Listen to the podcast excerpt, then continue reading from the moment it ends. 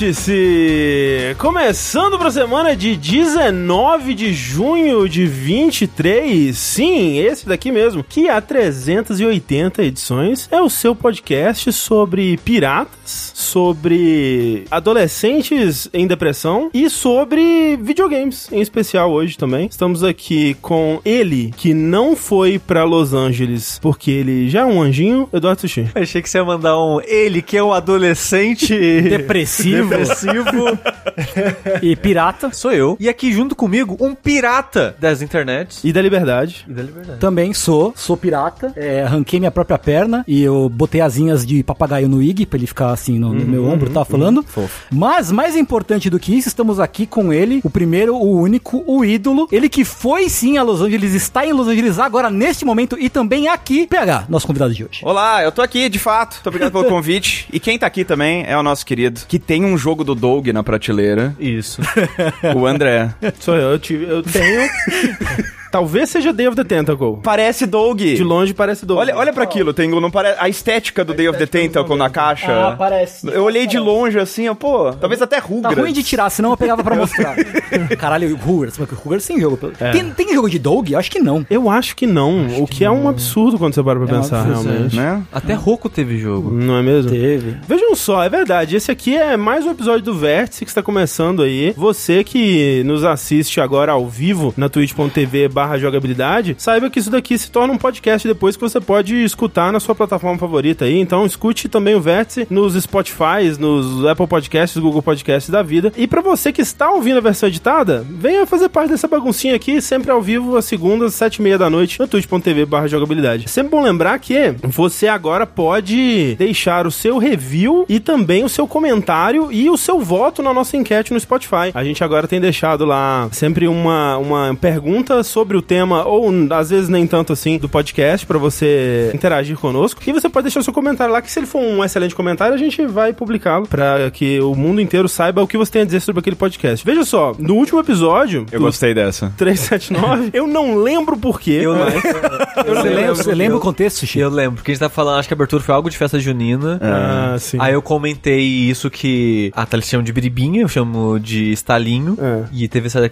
essa breve conversa e decidiu colocar Aí gente colocou a enquete aqui, disso. é, como que chama na sua região, então o estalinho, né, ou aquela, aquela bombinha que você A joga, biribinha. a biribinha, é, é, se é bombinha, biribinha ou estalinho, estalinho ganhou, tem que ser dito aqui com 46% dos votos. Olha, Olha só. expressivo. Expressivo. É, mas dito isso também, muita gente nos comentários veio a dizer os seus nomes regionais, que são incríveis. Como, por exemplo, peido de véia. Excelente. Esse é não. bom. Pedir não é outra coisa? velho é o que fede. É aquele que, a- que- que- do colégio lá que você solta, você aperta, ele infla e depois É. começa assim. É, eu achava que isso era o pedir velho. Talvez em algum outro lugar seja o peido de velha. aí, Pô, não, peido de velha tem que Falaram- ter o cheiro. Era, era o. Também teve muito que era traque, Traque. de. Traque. Como é que era? Era traque de. Putz, era traque de piá, um negócio assim, sabe? Um, Hum. um nome. Traque de massa.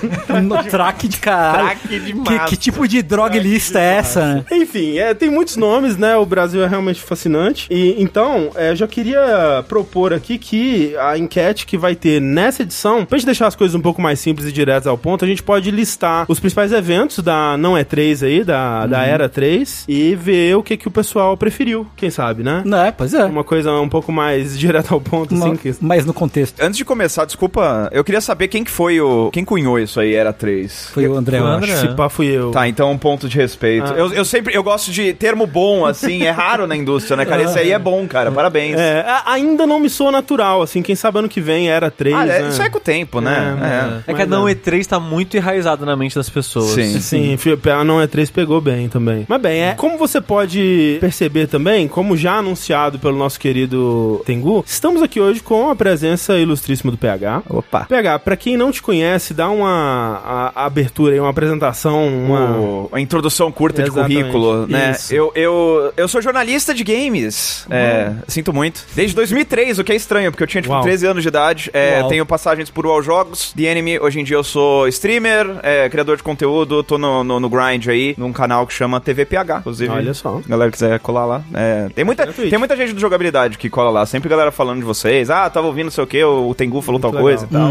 Fazemos umas raids aí de vez em quando também. Sempre, o contrário também, pô. Muito, muito É, aprecio. Com certeza. PH que, cujo criamos, fortalecemos, forjamos nossa amizade numa viagem pro Japão. É verdade. Muito tempo atrás, quase 10 anos atrás. Ca- Cara, 10 anos. Não, não, não. Foi, Foi 2014. 2014. Que é quase 10 anos atrás, É, vai, vamos lá. É, é quase. Nos encontramos no bagulho de pegar a mala ali na, na conexão pra, nos Estados Unidos e dali nunca mais parou. Que, É. nem, o, que, nem, o, que nem a Feira da Foda. Depois dali nunca mais parou. É, é estranho eu te chamar de Mucioli. As eu pessoas que... vão estranhar. Tá, é porque, tipo, quando eu te conheci era Mucioli, Sim, né? sim, sim, sim. Tipo, o Tengu já existia, mas eu, eu sinto que hoje em dia eu, eu, eu falo, as pessoas ficam meio, quem? Eu, é o Tengu, eu É acho. porque eu acho que é- depende do núcleo pelo qual você se aproxima. Acho que Tá. no, no meio jornalístico era mais Mucioli, é, porque, tipo, era mais o Tengu. Heitor ainda me chama de Mucioli até hoje. É, então. a galera que eu conheci na época do jornalismo, me chama- todo mundo me chama de Mucioli. É. Aí a galera do pós-jornalismo, me chama todo mundo de Tengu. Então, não, não, Eu vou tentar usar o Tengu, mas se escapar, saibam Não, que... vocês já sabem. E como É, você é. sabe, a jogabilidade é um veículo pós-jornalístico. é, sim, Sim, que é sem pó- dúvida, pós-jornalismo. sem dúvida.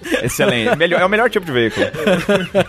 Pois é, então, olha, é, sigam o PH, apreciem o PH, Na rua, apoiem não. o PH. Ah, Assim, se, não. se pedir consentimento antes, tudo Não, bem. mas seguir na rua não pode, né? Não, seguir não, essa que é Não, estranho. é, é é, complicado. E, né, aquele papo de sempre, né? Apoie os, os criadores que você gosta, apoie os veículos que você gosta. E se por acaso jogabilidade entrar, né, cumprir esse requisito aí, apoie a gente também, né? Tudo que a gente faz aqui é graças a pessoas como você aí, que vão lá mês após mês e contribuem nas nossas campanhas do Patreon, do Padrinho, do PicPay, com seu subzinho aqui na Twitch, né? A gente sempre fala que a partir de um real você já tá fazendo toda a diferença, a partir de 15 você ganha acesso ao nosso grupo secreto, podcast bônus, uma comunidade maravilhosa. Então, agradecemos aí a você que nos apoia, a você que está considerando apoiar, né? E o apoio ele vem de várias formas, né? Você pode contribuir monetariamente, você pode espalhar a palavra, você pode estar aqui conosco, ter conosco nessa bela noite. E também ouvi dizer que teremos novidades sobre camisetas em breve. Caralho, finalmente. No momento não temos camisetas à venda, mas em breve talvez isso mude, então fique aí de olho, fique aí de ouvidos atentos. Puta que pariu. isso deve mudar.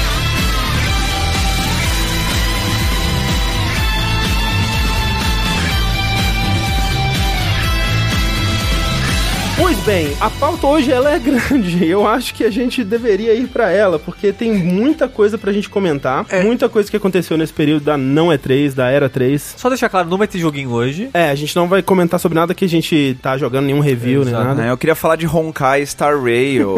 Pô, va- bora, bora, 40 minutos. Bora.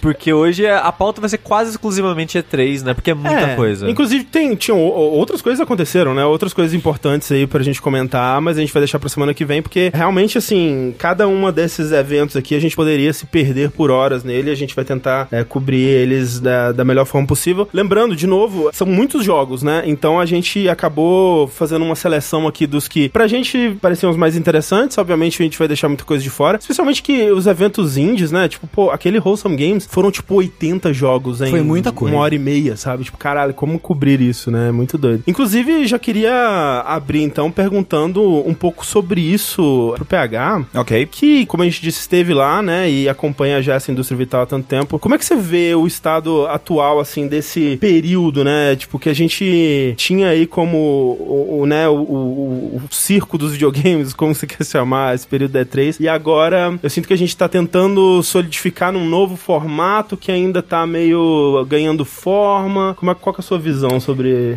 esse momento aí? Eu acho que tem lados, né? Eu acho que pro público é pior. Eu sinto que. Porque era aquele balão de hype que ia inflando ao longo do ano e tal, e ele explodia em uma semana específica todo ano, que a gente tava sempre preparado pra acompanhar a conferência gigante da Sony, conferência da Nintendo, conferência da Microsoft. Eu sinto. Assim, não é como se estivesse faltando esses jogos. Todos esses jogos eles são revelados em algum momento. É, tanto sim. que 2023 tá fenomenal, né? Mas eles ficam mais diluídos, né? Tá mais. Ah, tem coisa no começo do ano, a Nintendo escapou completamente ilesa. Total, total. É, desse período aí que a gente chama de, de Era 3 agora. Mas, então, assim, da perspectiva do hype, tá pior. Da perspectiva de uma pessoa que já cobriu algumas vezes E3 lá e que agora cobre o Summer Game Fest viajando pra lá, tive a oportunidade de dois anos seguidos ir pra lá, é muito melhor, cara. Eu sou um arauto do Summer Game Fest. Eu acho que o Jeff Keighley é um cara que entende. Porque ele veio disso, né? Ele era jornalista ele virou promoter e tal, mas ele é um cara que entende a pegada do negócio. E assim, o Summer Game Fest, o Play Days especificamente, que é o evento presencial ali, que você tem a oportunidade de, de realmente ir pra lá, testar os jogos e tal, é muito melhor do que era a E3, cara, porque é um espaço menorzinho, reduzido, não tem aquela gritaria, aquele, aquela luta entre os Nossa, é fazendo. Ah, música estourada, barulhos, Uhum. zumbi da Capcom te enchendo o saco. É, a maioria das estações de teste é tipo, é você, um dev, num sofá confortável e uma TV na sua frente, tudo com horário marcado. Então é uma situação em que eu tenho tempo pra realmente jogar o jogo com calma, fazer pergunta, entender o que tá acontecendo, não tem ninguém na fila atrás de mim. E você não precisa andar entre um hall e outro, Exato. né? Do Convention Center. É. Que toma metade do tempo de cobertura da feira você andando entre um hall e outro. assim. Exato. Então, assim, eu, eu- tem esses dois lados. Eu, assim, eu sinto falta de ter aquele período que. Meio que a indústria dos games, na época da E3, a indústria dos games ela era um- de um jeito em- no fim de maio e mudava completamente no mês seguinte, né? Ele, ele tinha esses- essas mudanças tectônicas muito marcantes. Não acontece isso mais, mas se você consegue meio que se, se desprender um pouquinho do apego ao marketing, eu acho que tá bem melhor. É que também a, a E3 em si, ela foi mudando, né, pra comportar mais tipos de mídia, mais tipos de, de pessoas, né, de fãs. Chegou a, a ter, nos últimos anos, né, ingressos diferentes pra o objetivo. Público mesmo, né, público. também. Então, foi crescendo pra virar uma coisa mais, tipo, sei lá, Gamescom ou uma PAX, assim. Uhum. E não tinha, talvez, o espaço pra comportar isso, ou mesmo a estrutura pra comportar isso, e, e chegava a esse ponto desse caos que você comentou. Mas ao mesmo tempo eu fico pensando, e, e isso que o Pega falou foi uma coisa que eu ouvi bastante ouvindo né, podcasts, outras entrevistas com pessoas que estavam lá, e o que me surpreendeu inicialmente, porque a gente teve, como você disse, essa. A, a gente acompanhando só as lives, né? Aquela coisa meio. Ah, tá aqui os jogos, né? Cara, É aquela coisa. Eu vou te falar, eu fui pra três E3 presenciais, 2014 a 2016, incluindo 2015. Eu fui ano passado no Summer Game Fest, eu fui esse ano. Nunca eu saí de uma semana dessas lá tão satisfeito. É, né? Tipo, a- o nível tava altíssimo, cara. Teve uns dois ou três jogos que eu não gostei. Assim, a maioria das coisas, mesmo jogo que não é necessariamente pra mim, tipo, sei lá, um Blue Protocol da vida, por eu talvez ter tido a oportunidade de realmente me debruçar sobre aquele Sim, jogo e sim. conversar a respeito, eu saí de lá com, pô, isso aqui é mais legal do que eu tava esperando. É, então, tipo, e é isso, né? Porque, tipo, o hype não foi tão alto. Exato, exato. Mas os jogos que estavam lá eram todos muito legais, cara. Sim, eu acho que essa que é a diferença, né? E que traduz também numa mudança que aconteceu com a indústria, que é isso que a gente fala que às vezes, por exemplo, quando a gente tá cobrindo um Wholesome Games, né? Uma live de algum desses eventos indies e tudo mais. Eu cito o Wholesome Games porque ele é um que ainda limita quase que a temática, né? Então vai ter jogos que são muito parecidos entre si. Que a gente sai e a gente tem aquela sensação de que, tipo, pô, a gente viu um monte de coisa legal, não me peça pra lembrar de, de três agora, sabe? O que é muito diferente de você tá lá, de você ter uma, como você disse, horários marcados pra Sim. ver esses jogos, que aí vai ter um desenvolvedor que vai realmente te, te dar o contexto, te explicar o que que é aquilo, por que que aquilo é interessante, por que que aquilo é digno do sua da atenção, do seu tempo, né? E você vai realmente sentir ali, né? Ter, dedicar um tempo pra falar do, do jogo, né? Uma experiência completamente diferente, né? E, e eu fico pensando como conciliar as duas coisas, né? Porque ao mesmo tempo eu não quero que chegue alguém e, e fale só, não, só,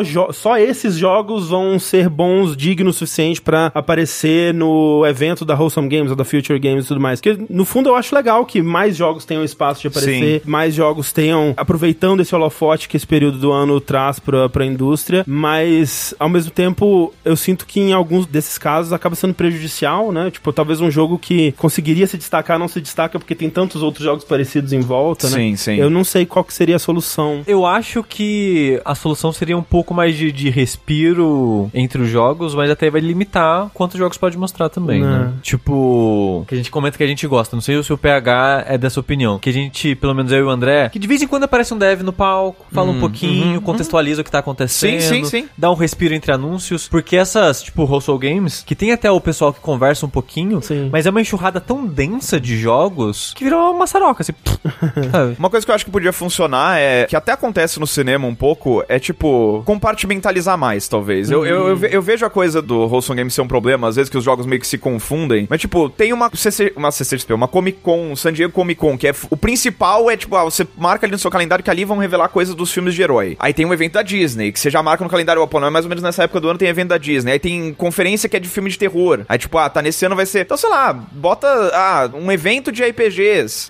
Eu não sei se isso faz sentido, mas sabe, eu, eu acho que o caminho, já que não dá pra colocar a pasta de dente de volta no tubo, já que ninguém quer fazer essa coisa centralizada Sim, que tem sim. que disputar a atenção com todos os outros jogos da indústria ao mesmo tempo, que cada um ou cada, sei lá, empresa ou cada gênero, talvez, ocupe um espaço no calendário. E aí meio que, tipo, ao longo do ano vai acontecendo coisa de, fo- de forma que, tipo, talvez o hype seja constante. Porque eu sei que tem muita gente que, às vezes, o que eles querem mesmo não é nem o jogo, é o hype, né? Sim, Sim. E eu, eu acho que o show, né, também. E eu acho que isso que você falou, né, de não ter como colocar a paz de dentro de volta. Porque, no fundo, o que eu queria mesmo é que voltasse. É, mas não vai, a, né? a ser como era, É. tipo, 2016, 2000, né, até 2018 ali, sei lá. É que, que realmente é impossível. E, e esse ano, eu até acabei ficando empolgado em alguns momentos onde dava pra sentir um pouquinho daquele cheirinho de E3 antiga na, em algumas apresentações. Então, tipo, pô, sabe... A Ubisoft, A Ubisoft, A- a- por a exemplo. Ubisoft é. teve muito um sabor, né?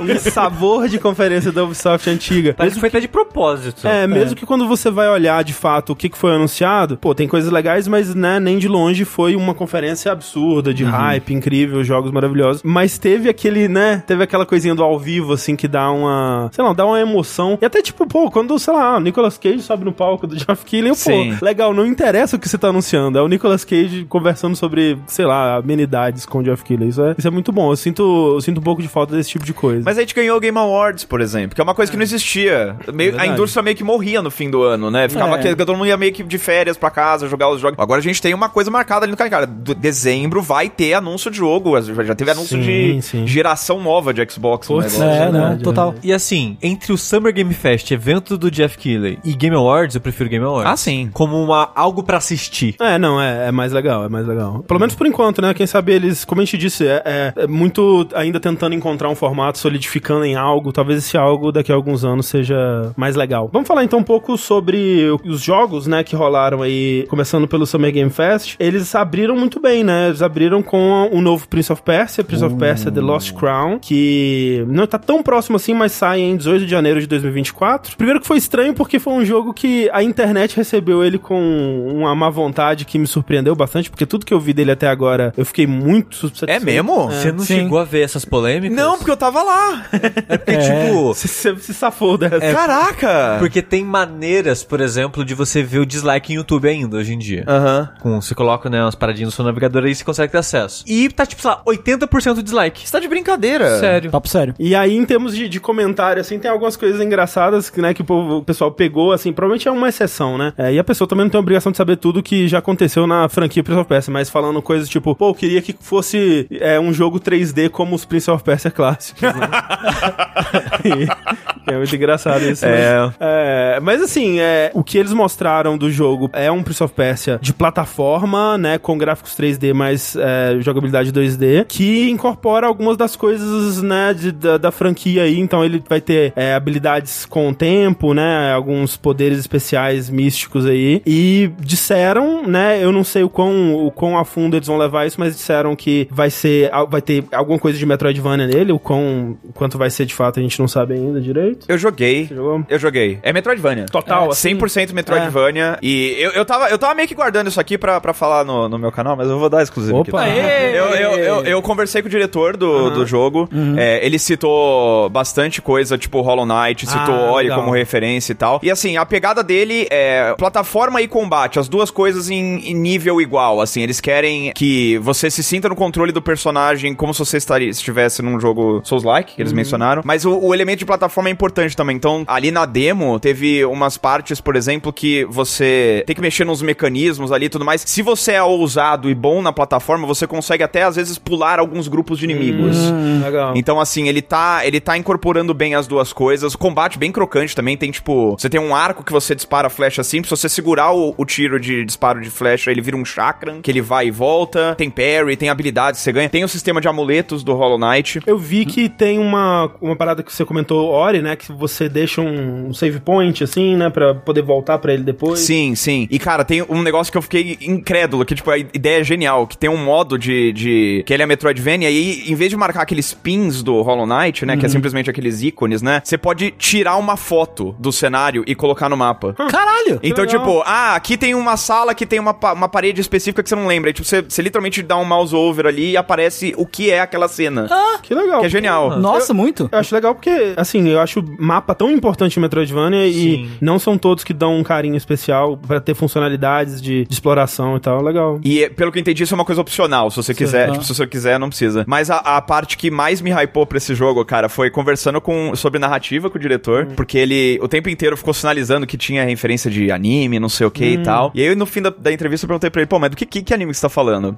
e ele mencionou de pura e espontânea vontade. Não fui eu que invoquei disso, Aham. isso dele. Ele falou que a jornada do protagonista desse jogo é, na cabeça dele, a versão dele de Vinland Saga, Vagabond e o Guts no Berserk. Caralho. Então, assim, é um cara otaku nível hard que sabe o que é bom e tá trazendo isso pro Prince of Persia num formato de Metroidvania que tá referência a Hollow Knight. Cara, esse é é um dos jogos que eu tô O jogo mais empolgado. perfeito, jogo perfeito, então Sim, é isso. parece, assim, coisa de louco. Não, sem sacanagem. É um dos jogos que eu tô mais empolgado, assim. Né? Tipo, eu gosto muito, muito de Prince of Persia. É claro que, tipo, é, é engraçado isso, né? Porque semanas atrás, semanas antes desse anúncio, a gente tava conversando sobre aquele Metroidvania da, da Riot, né? O Convergence, Convergence, né? Que é com o Echo, que tem poderes de tempo também. Então era um Metroidvania com algumas coisas que lembravam Sands of Time e tal. E a gente tava, nossa, que legal, né? Que, como que seria um, um novo Prince of Persia e tal. E aí, algumas semanas depois, foi, foi anunciado. E, tipo, naquela época, uma, uma coisa que eu falei e que eu, né, ainda sinto isso é que, tipo, pô, um Prince of Persia perfeito pra mim, ele ainda tinha que ter algum foco mais na movimentação deliberada, aquela coisa de quase contar passos e tudo mais. O que eles chegaram a fazer uma versão moderna disso no Prince of Persia Classic, não sei É, se vocês verdade, lembram. é. Que era aquele que saiu pra Xbox Live Arcade. Na época do remake, né? Na do época- remake não, do reboot. Foi isso, na época do Prince of Persia 2008, exatamente. E eu gostei do que eles fizeram na época, porque ainda era tipo Prince of Persia, né? Você tem que contar uma certa quantidade de, de quadrinhos, né? De, de, de chãozinhos pra conseguir pular certas coisas. Tem que pegar a distância certinha pra conseguir escalar e tal. Mas ele combinava com o parkour do Sands of Time. Então, se você fosse bom o suficiente, você conseguiria também pular algumas coisas que me lembra isso que você acabou de falar, né? De, tipo, de pular certos inimigos Sim, e, sim. e algumas coisas. Se você tipo, tem um teto de habilidade alto pra quem quiser se profissionalizar no jogo, digamos, né? Que é algo que eu, eu acho que daria pra fazer. E- esse jogo não me parece que ele vai ir muito pra esse aspecto mais técnico, assim, né? Mais deliberado da plataforma. Mas, assim, pra quem tava satisfeito em a, a única coisa de Prince of Persia que ia ter é um remake meio duvidoso do, do Sands of Time. Que vai aí. sair em 2016 2026, a essa altura, né? É, pra mim, putz, eu tô muito, muito empolgado. Tá parecendo muito legal. E o único, o último detalhe é que eu, eu testei no, no PlayStation e eu testei no Switch também, as duas versões rodando a 60 FPS. Ah, que bom. Massa, massa. Show demais. Mortal Kombat 1, PH, você jogou? Joguei também. Jogou. Porque a, a grande questão vindo pro, pro evento, né, do que a gente tinha tido é, desde o anúncio, era principalmente como que iam funcionar os Camel Fighters, né? Eles são parte do moveset do boneco. É. É, é, pensa como se fosse as gemas do Street Fighter. Nossa, que Eu- referência eu tô brincando, péssima, Eu tô brincando, eu tô brincando. Mas é basicamente um modifier. Então, tipo, quando você escolhe o Sub-Zero, você pode. Você tem o, o moveset básico dele, né? Tem as Aham, coisas que o. Sub-Zero faz. Sim. Só que você escolhe o Camel Fighter como uma pequena alteração em alguns comandos. Uhum. Só que ele não é um assist simples. Ele não é, tipo, um assist que é um botão e ele faz sempre a mesma coisa. Uhum. Você consegue, tipo, sei lá, é o R1 o botão no, no controle do PlayStation, pelo menos. Você aperta o R1 pro lado, ele, sei lá, dá um grab. Você aperta o R1 pro outro, pra baixo, ele faz uma outra coisa. Você aperta um R1 pra cima, ele dá um ataque por cima. Então, tipo, ele, o Camel Fighter tem um moveset próprio e ele é tão bem integrado no moveset do boneco que você escolheu que eles, eu não consegui fazer isso porque eu não sou bom o suficiente, mas, tipo, os caras que testaram o jogo lá mostrando pra gente, teve combo que o cara usou três vezes o Camel Fighter no mesmo combo. Caralho. Então, tipo, ele, ele ia conectando, dá soco, não sei o que, faz uns negócios, aí chama o Camel, continua, chama o Camel de novo. E aí ele tem um cooldownzinho entre um, um golpe e outro? Não, Ou não, Pode, ele- você que- pode ir na. na- Assim, o cooldown parece ser quando ele sai da tela, você já pode chamar de novo. Ah, é? É. É, Entendi. na verdade, tem uma barra que deixa você chamar ele até duas vezes. É, mas assim, mas ele. Só que se o combo estender, Exato. dá crer. tempo da barra talvez encher de volta Pode e você chamar uma terceira. É. E assim, o que me parece ser o trunfo desse jogo em comparação com os outros, ele é bem parecidão, assim, né? A- a- Uhum. O estilo de animação, o peso dos combates e tudo mais. Mas ele tá prestigiando a criatividade do jogador. Foi assim que eu falei na, na minha prévia dele. Porque você tem a opção de dar power-up em todos os ataques especiais. Então você gasta barra pra, por exemplo, ter aquele ataque que o Sub-Zero ele pula pra trás e fica o clone Ah, de gelo aham, dele. aham, aham. Nesse jogo, você, você tem esse ataque, aí você dá o power-up nesse ataque. Quando ele dá o pulo pra trás, fica um clone de gelo parado, um clone de gelo na metade do ar e um outro clone de gelo com ele dando a cambalhota no ar pra Ah. trás. Então, tipo, você bloqueia todo o cenário. Pode crer. Então, assim, é meio que uma coisa de. Você nunca sabe quando que o cara vai dar um ataque que tá com o power-up, sabe? Uhum, Você tem, você- se ele tem a barra, é sempre um risco que ele vai dar o power-up em qualquer ataque dele. E aí fica muito à vontade da criatividade do jogador mesmo, né? Uhum. No que, que ele vai focar esse, esse uso da barra e do Camel Fighter. Eu achei legal que os Camel Fighters, eles estão, eles são uma seleção à parte, né? Então, você tem os personagens, eles mostraram poucos até agora, né? Mas você tem os personagens principais que você vai escolher pra jogar jogar. E aí uma segunda seleção desses Camel Fighters. E aí a pegada em termos de história, pelo menos, é que você tem esses personagens do universo atual, que foi rebutado lá pelo Liu Kang no final do, do 11. E aí os Camel Fighters são versões dos personagens de outros universos, ou seja, de outros jogos, né? Por isso que, tipo, ah, tem o Kano com a roupa do 1, a Sony com a roupa do 1 e tal. E aí eu acho que é aí que eles vão entrar com essas brincadeiras. E eu, assim, eu, eu tive a impressão, não sei se você vai concordar, PH, mas, Ah. tipo, que assim como o Street Fighter, ele, tá, ele veio, o Street Fighter 6, né? Veio com a, a ideia lá dos controles modernos, que é pra trazer uma, uma acessibilidade, né? Uma, uma, um- deixar mais convidativo pra quem não, não, né, não tá familiarizado com jogos de luta. Que os Camel Fighters podem servir um pouco disso também, de tipo, é um botão que você aperta e faz coisa maneira, assim. né? É, é. Ele. Acho que todos os jogos de luta meio que estão caminhando Sim. nesse, nesse sentido, né? Ele não é tão acessível quanto o Street Fighter. Acho que o Street Fighter ele tá num ponto que. Tipo, eu me sinto muito confortável no Street Fighter. O Mortal Kombat eu acho que ele ainda tá. Tipo, ainda tem os combinhos pra você aprender, né? Os, os meia-lua e tudo mais. O Street Fighter você pode jogar inteiro sem fazer nada disso, né? Aham, sim. É, mas. Mas sim, é. E, cara, é aquela coisa, né? Em termos de animação de jogo de luta, ninguém, ninguém faz coisa nesse nível. Então, assim, qualquer coisa que você faz é estiloso, né? Na tela, cara. Olha esses fatais de coisa. Tá mais animado pra Mortal Kombat, Tengu? Não. Não. Não, não é que eu não gosto do é estilo sua de Mortal vibe, né? Kombat, não é, não é a minha pegada, assim, não é a minha vibe realmente. Podia ter um. É, segura pra trás pra defender, assim. Uma opção. Pô, pô, acho que bo- É, botão de é- defesa é, in- é indefensável, velho. No Mortal Kombat precisa, porque tem ataque que vem das costas. É, é. É, Mas eu, e- esse foi o- a maior dificuldade. Eu, eu tava lá jogando Street Fighter Ah, 6 aqui em não, casa, é. fui lá viajar e tipo, come- eu, calma, por que, que eu não tô defendendo? Como é que funciona? Assim, eu sou a favor de tirar o botão de defesa se eles mudarem como funciona esses É, ataques. mas aí ia deixar de ser Mortal Kombat, no fim das Exato. contas, né? É, é. Ia ser outra coisa. Sim, sim. É. Empolgado pra ver a campanha, porque eles estão escondendo o jogo É, ali. pois é, né? Sem dúvida. Galera o tempo inteiro lá na- na- no evento perguntando: Ah, e Shaolin Monks? Eles sabem, sabe? Então, Aham. quem sabe? Né? E o Sonic Fox tá empolgado. Se o Sonic Fox tá empolgado, Pra quem, eu tô pra quem se importa, o Sonic, Sonic Fox tá, tá, tá empolgado. Muito mais importante do que qualquer um de nós aqui pra esse jogo, né? Por falar em Sonic, Sushi, Ah. Nós tivemos um novo Sonic aí, Sonic Superstars, sendo anunciado também no, no Summer Game Fest. Isso é o Sonic 4, parte episódio 3, né? Episódio três. Exatamente. Maldade.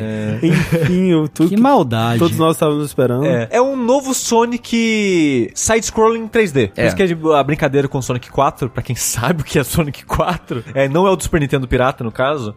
a ideia dele é que ele é, de fato, né, um novo Sonic side-scrolling, brincando com esse formato antigo de trazer coisas antigas pro 3D, né? Eles terminam fazendo um teaserzinho de um personagem, né, em pixel art vindo O pro mundo Fang. 3D, assim. É. Exato. Que eu acho que o twist que eles estão tentando dar, tipo, ah, o que que a gente coloca no 3D, né? O que que a gente pode fazer no novo Sonic? E tem muito poderzinho agora, né? Tem. Você jogou esse também, pegamos? Joguei também. O, o sistema dos poderzinhos é meio esquisito, cara, porque é literalmente um menu radial que nem o Zelda. Nossa. tipo, então, assim, é, é você... Meio que fica em slow motion e você escolhe? Não, ele para. Nossa. Eita. Ele para. Eu acho que ele para. É. Assim, é que talvez eu que tivesse parado porque eu não tava conseguindo me focar, assim. mas, mas é meio esquisito mesmo, porque você tá ali no meio da ação e aí você tem que meio que uh, apertar um botão lá, segurar e aí você escolhe. Eu tive dois poderes, que era o Water, que era aquele que aparece no trailer que você meio que vira... É, esse é exatamente. Aham. Galera do podcast, peço desculpas aqui.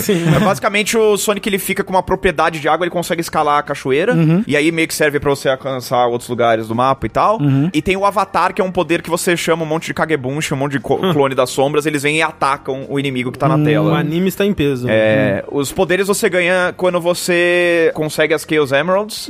Ah, então são opcionais. Eles são, eles são, é. Claro, tipo, dá pra chegar. Nenhuma das fases que eu fiz precisou deles, mas. Mas, mas no sentido de as esmeraldas são obrigatórias de pegar ou são secretas ainda? Então, elas são secretas. Ah, ok, É, ok, é, ok. São opcionais, né? digamos. Mas, assim, obviamente, eu não sei como vai ser a estrutura do jogo necessariamente, mas nas fases que eu joguei não precisava. Mas ele tá gostosinho, cara. Eu, eu teve uma galera que, que é muito mais assídua de Sonic que meio que fez as comparações ali, falou que a física tá parecida com o clássico. Eu vi o pessoal comparando isso e até vi o Christian Whitehead, que é que trabalhou no Sonic Mania, né? Que é um. E o é, Sr. Sonic? É o Sr. Sonic, vem aí da, da comunidade de fãs, né? Fez, trabalhando naqueles ports HD, widescreen do Sonic 1 e 2 e tudo mais. Parece que ele teve al- alguma participação na transposição da física da engine do Sonic Mania pra esse Sonic Superstar. E realmente o pessoal comparando ali parece que tá bem, bem fiel à, à física do Sonic 2D, o que algumas pessoas levam isso muito a sério, né? Sim, sim. Então, legal. E uma, uma outra curiosidade, né, é que depois, e acho que em, em entrevistas ou em outros artigos, saiu que o estúdio que tá fazendo o Sonic Superstars é, pois é, é, o, é o pessoal do, do Balan Wonderworld. que é. Caralho. É, Arzest, é. Arzest. Mas eles têm, eles têm algum jogo legal da Nintendo. Eu, eu não lembro qual que era agora. Mas eles já fizeram coisa Eles já boa. fizeram coisa também. boa. E É. assim, é, é aquela coisa, né, também.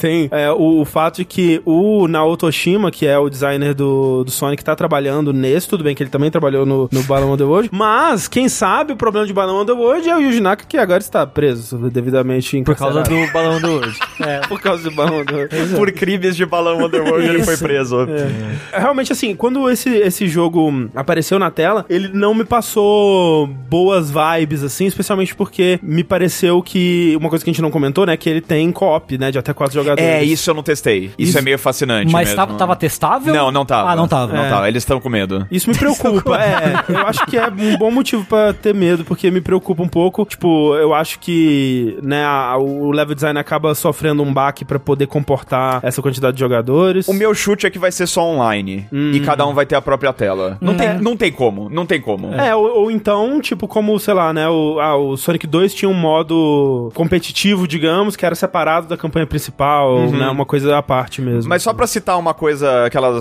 anedotas pequenininhas positivas que talvez acenda o, o brilho nos olhares de alguém aí. Na última fase da demo tem um momento que você tá chegando na, na parte do chefe, assim, e no fundo, porque ele brinca com essa coisa, meio Donkey Kong Country Returns, Sei, assim, né, sei. que brinca com, a com as camadas do 3D. No fundo você vê, tipo, o Tails passando, fazendo uma outra coisa, assim. Então, tipo, eles, eles, eles, eles têm, eles estão tentando, sabe? Eu acho que, que Tem tem, um um, carinho. charme, tem um carinho, não tá sendo mal feito o negócio, sabe? Sei, sei. É, Estão tão felizes que lançaram Balão Wonderland que. é. E ele tá pra 2023, mas sem data fixa ainda, só pra...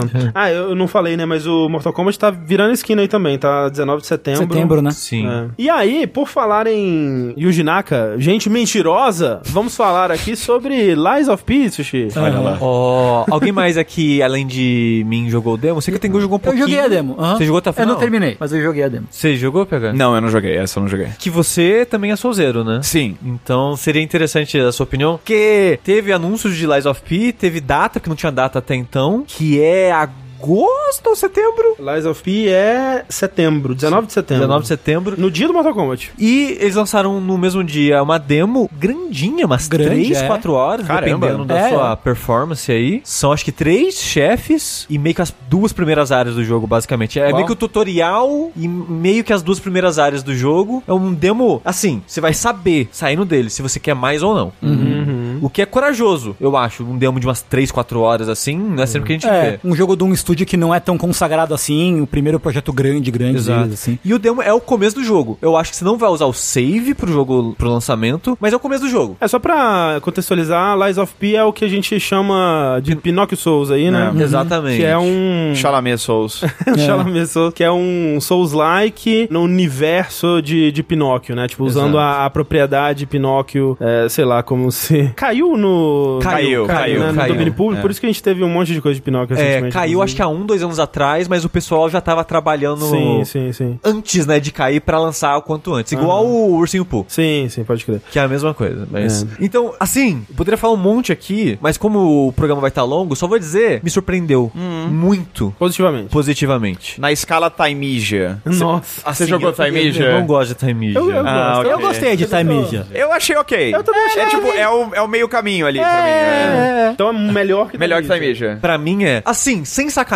Eu, eu sim, primeiro, eu vou, eu vou responder isso porque muitas pessoas me perguntaram isso ao longo do- dos dias aí. Se eu me incomodei com o quão chupinhado na cara dura, sem um pingo de vergonha esse jogo é. Se me incomodou isso. De Bloodborne, no caso. Não só de Bloodborne. Ah, ok. Souls. Souls. Assim, a, a referência principal é Bloodborne, mas eu sinto que ele tem referência a Souls, ponto. Uhum, Assim, eu dou uma risadinha da, da- da falta de vergonha na cara. mas não chega a me incomodar de falar, putz, nossa, não quero jogar o jogo porque eles copiam né, na cara dura e tal. Porque a parada é, a maioria dos Souls-like, que não é da From, são meia boca pra ruim. É. A maioria. Tem uns aí que, que eu acho bons. Tipo, Nioh, show. The Surge 2, muito legal. A ma- o resto, putz, nossa, é só tristeza. Mortal Shell. Nossa, horrível. Eu tô tentando. tô tentando encaixar. Immortal Unchained, horrível. Aquele Hellpoint eu acho horrível. Ok, é. É... Dolmen. Nossa. Eu não joguei o Domen. É. mas assim, a maioria é ruim. Até o Salt Sector eu não gosto. O Olong. O Olong é maneiro. Ok. Eu queria ter gostado mais. Ok, ok, ok. Esse tem um potencial de só, pra mim, só não ser melhor que Nioh. Porque eu acho duvido que, que eu acho ele melhor que o Nioh depois, no jogo completo. Mas um jogo com muito potencial. Legal. E as coisas que eu tenho problema, que eu acho que a maioria das pessoas que jogaram tiveram, que é o timing da esquiva é, e o peso do personagem, é algo que dá pra corrigir com o tempo. Porque uma coisa bizarra, esse jogo, assim como Souls, pra você correr, você segura a esquiva. Só que como é que funciona a esquiva? Quando você aperta o botão, não acontece nada. Quando você solta o botão, Nossa. Você esquiva. Ah. A não ser que você segure a partir de um intervalo X, aí você corre. Então o jogo ele meio que confere, tipo, vai soltar ou não vai soltar, vai soltar ou não vai soltar. Então ele tem meio que uma fração de segundo entre você apertar o botão e soltar e a esquiva sair de fato.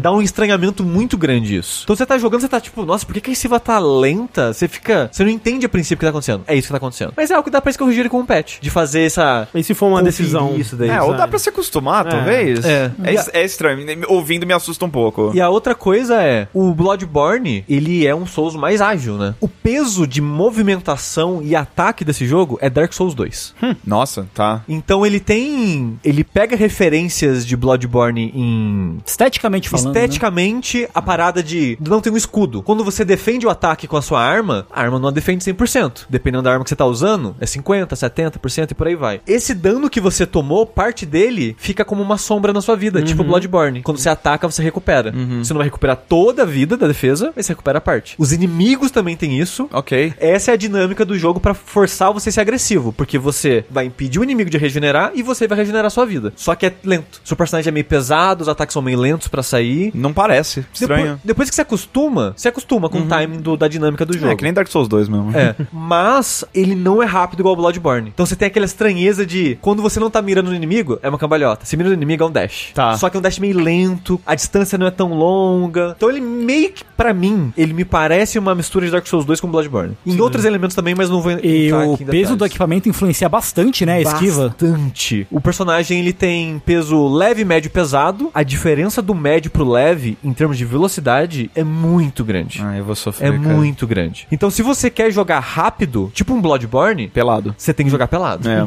A diferença é considerável, assim. E ele tem um esquema de você montar a arma, o cabo com a lâmina, a lá mais ou menos. Esse sistema eu achei bem legal. Meio Vagrant Story, assim. Ah, nossa. Que é, que é interessante que o moveset vem do cabo, Da digamos empunhadura. assim. E o dano e a defesa vem da lâmina. Ah, que legal. E Meio no- Zelda. É. E o cabo, ele não só tem o moveset, como ele tem o scaling. O atributo que vai aumentar o dano vem do cabo também. Então você pode pegar uma espada de lâmina gigante, tipo uma espada de duas mãos, colocar num cabo de rapieira, e o moveset vai ser de cutucar com scaling de destreza. Pode crer. Então vai ser uma rapieira longa, porque é uma espada de duas mãos. Então você consegue ir brincando e as lâminas e os cabos têm habilidades únicas embutidos neles. Pra você levar em conta aí como você vai montar É suas tipo o armas. Weapon Arts. É. tipo o Zeponar, só que nas duas partes. Sim, né? sim, sim. Ele mente. Ele Isso é mente. importante. É uma mecânica na história do O jogo. nariz dele, ele dá parry com o nariz. A barra de loading quando É o você nariz é o dele. nariz crescendo. é. É, é, é. é. Porra, perfeito. Foda. Sim, sim. Incrível. E assim, não tá perfeito. Tem algumas coisas que me incomodam, mas eu saí muito impressionado. Tá. Legal, muito legal. impressionado. Tô É muito animado, vai lançar direto no Game Pass. Pô, aí. Delícia, fechou, perfeito. Né? Perfeito. Sem erro. Maravilha. Outro jogo aí que estamos empolgados, acho que todos dessa mesa, Alan Wake 2, né? Alan Wake Tivemos é, Sam Lake no, no palco conversando com o Jeff. E não muita coisa nova, na verdade, né? A gente viu um pouquinho mais de gameplay, pelo menos né, no, no evento. Eu sei que teve gameplays estendidos, né? Você jogou, PH? A gente, ninguém jogou. Ah. Foi tudo demonstração guiada mesmo, né? Sei. Os caras jogando. Com a saga Anderson, né? A demonstração era basicamente uma versão muito estendida do trailer. Sei. Era tipo, era os 40 minutos cercando o que foi revelado no trailer. Entendi. Uau, bastante, né? Bastante coisa. Cara, eu. Você disse que não- não teve tanta coisa revelada, mas eu fiquei absolutamente apaixonado pelo negócio do palácio mental. Então, mas eles não mostram isso, né? No, no evento eles não mostraram. Ah, eles não isso. mostraram Não, no Eu evento. fiquei sabendo só Não. depois, sabe? Tá, então ok, é realmente não. Esse é o negócio, porque. Quer dizer, não é um negócio, porque é bobo. Mas assim, o fato de que eles pegaram uma coisa que literalmente podia ser só um menu e transformaram numa coisa que tem uma justificativa narrativa, que te dá presença naquele mundo, que te coloca na cabeça literalmente daquela personagem. Porque como é que funciona isso? Você, você, a saga ela é uma investigadora do FBI que é super focada e talentosa, então ela tem uma vibe meio, meio Hannibal, sabe? Esse aham. de, de visualização e tudo mais. Então, assim, quando ela quer é, meio que ficar na cabeça dela, ela, ela- você aperta um botão e ela é literalmente teletransportada pra um. Eles chamam de construto mental. É um espaço que existe só na cabeça dela. E é, tipo, literalmente um outro espaço. Você, você tá numa cabine meio de veraneio, assim, ela muda, de- a roupa dela muda. legal. Caralho. É, e você pode fazer isso a qualquer momento do jogo, inclusive durante o combate. Não é recomendado que se você voltar, você vai, você vai morrer. Porque o jogo não para, não é uma Ah. pausa. É, ainda é uma coisa que tá acontecendo na cabeça dela. Aham. Mas aí, tipo, você tá nessa cabine e nessa cabine você tem um espaço físico pra você explorar, que tem, por exemplo, na mesa, fotos dos- das pessoas que estão Sei. sendo investigadas. E aí você pode interagir com essas fotos pra, tipo, tentar entrar na cabeça delas. E ela tenta é, meio que imaginar os próximos passos dessa pessoa pra tentar achar alguma pista. Você tem aquela paredona de investigação Always Sunny em Filadélfia, com os barbantes ligando as coisas e tal. E aí, a cada informação nova, a cada cenário novo, a cada personagem novo que você descobre, você vai lá e coloca na parede a pista e conecta os. E aí você tem. A partir dali, você meio que tenta adivinhar qual que vai ser o próximo passo que você tem que Sei. dar na jornada. Então, assim, é uma coisa que, de novo, podia ser literalmente um menu. Só que eles parecem tão focados em, em fazer você mergulhar nesse mundo mesmo que é uma coisa que pra mim fez muito impacto. Assim, vendeu muito essa personagem como uma indivídua. E, tipo, tanto que eles falam que a gente não viu isso, mas eles falam que o jogo é meio a meio entre ela e o Alan Wake. É, eles, fa Eles o falaram. Sam comenta que você pode escolher qual que você vai querer jogar. Então, mas é- é- teve uma galera que não entendeu isso direito. Ah. O jogo é metade a metade. não Sei, é que, sei. tipo, os trechos, você pode escolher qual Sim. personagem você vai. Cada um tem uma história paralela. Uma hora você vai ter que jogar as coisas da, É, da saga. é que exemplo. você pode jogar, sei lá, 10 capítulos em sequência da saga e aí ir Sim, pro Alan Wake. Você sim, pode sim. ou você pode ir alternando. Pode crer. Mas o meu ponto é que, aparentemente, o Alan não tem absolutamente nada disso do que eu tô falando. A mecânica do controle dele Parece e do jogo coisa, vai né? ser diferente. E a dela é meio de terror, assim. A dela é mais survival horror, mesmo tem jumpscare, tem Aham, uma tensão mais, mais densa. O que é legal porque o Alan Wake original, ele tem. A parte de jogo dele mesmo é muito simples, né? Tipo, Sim. é, é um jogo de tiro e você anda,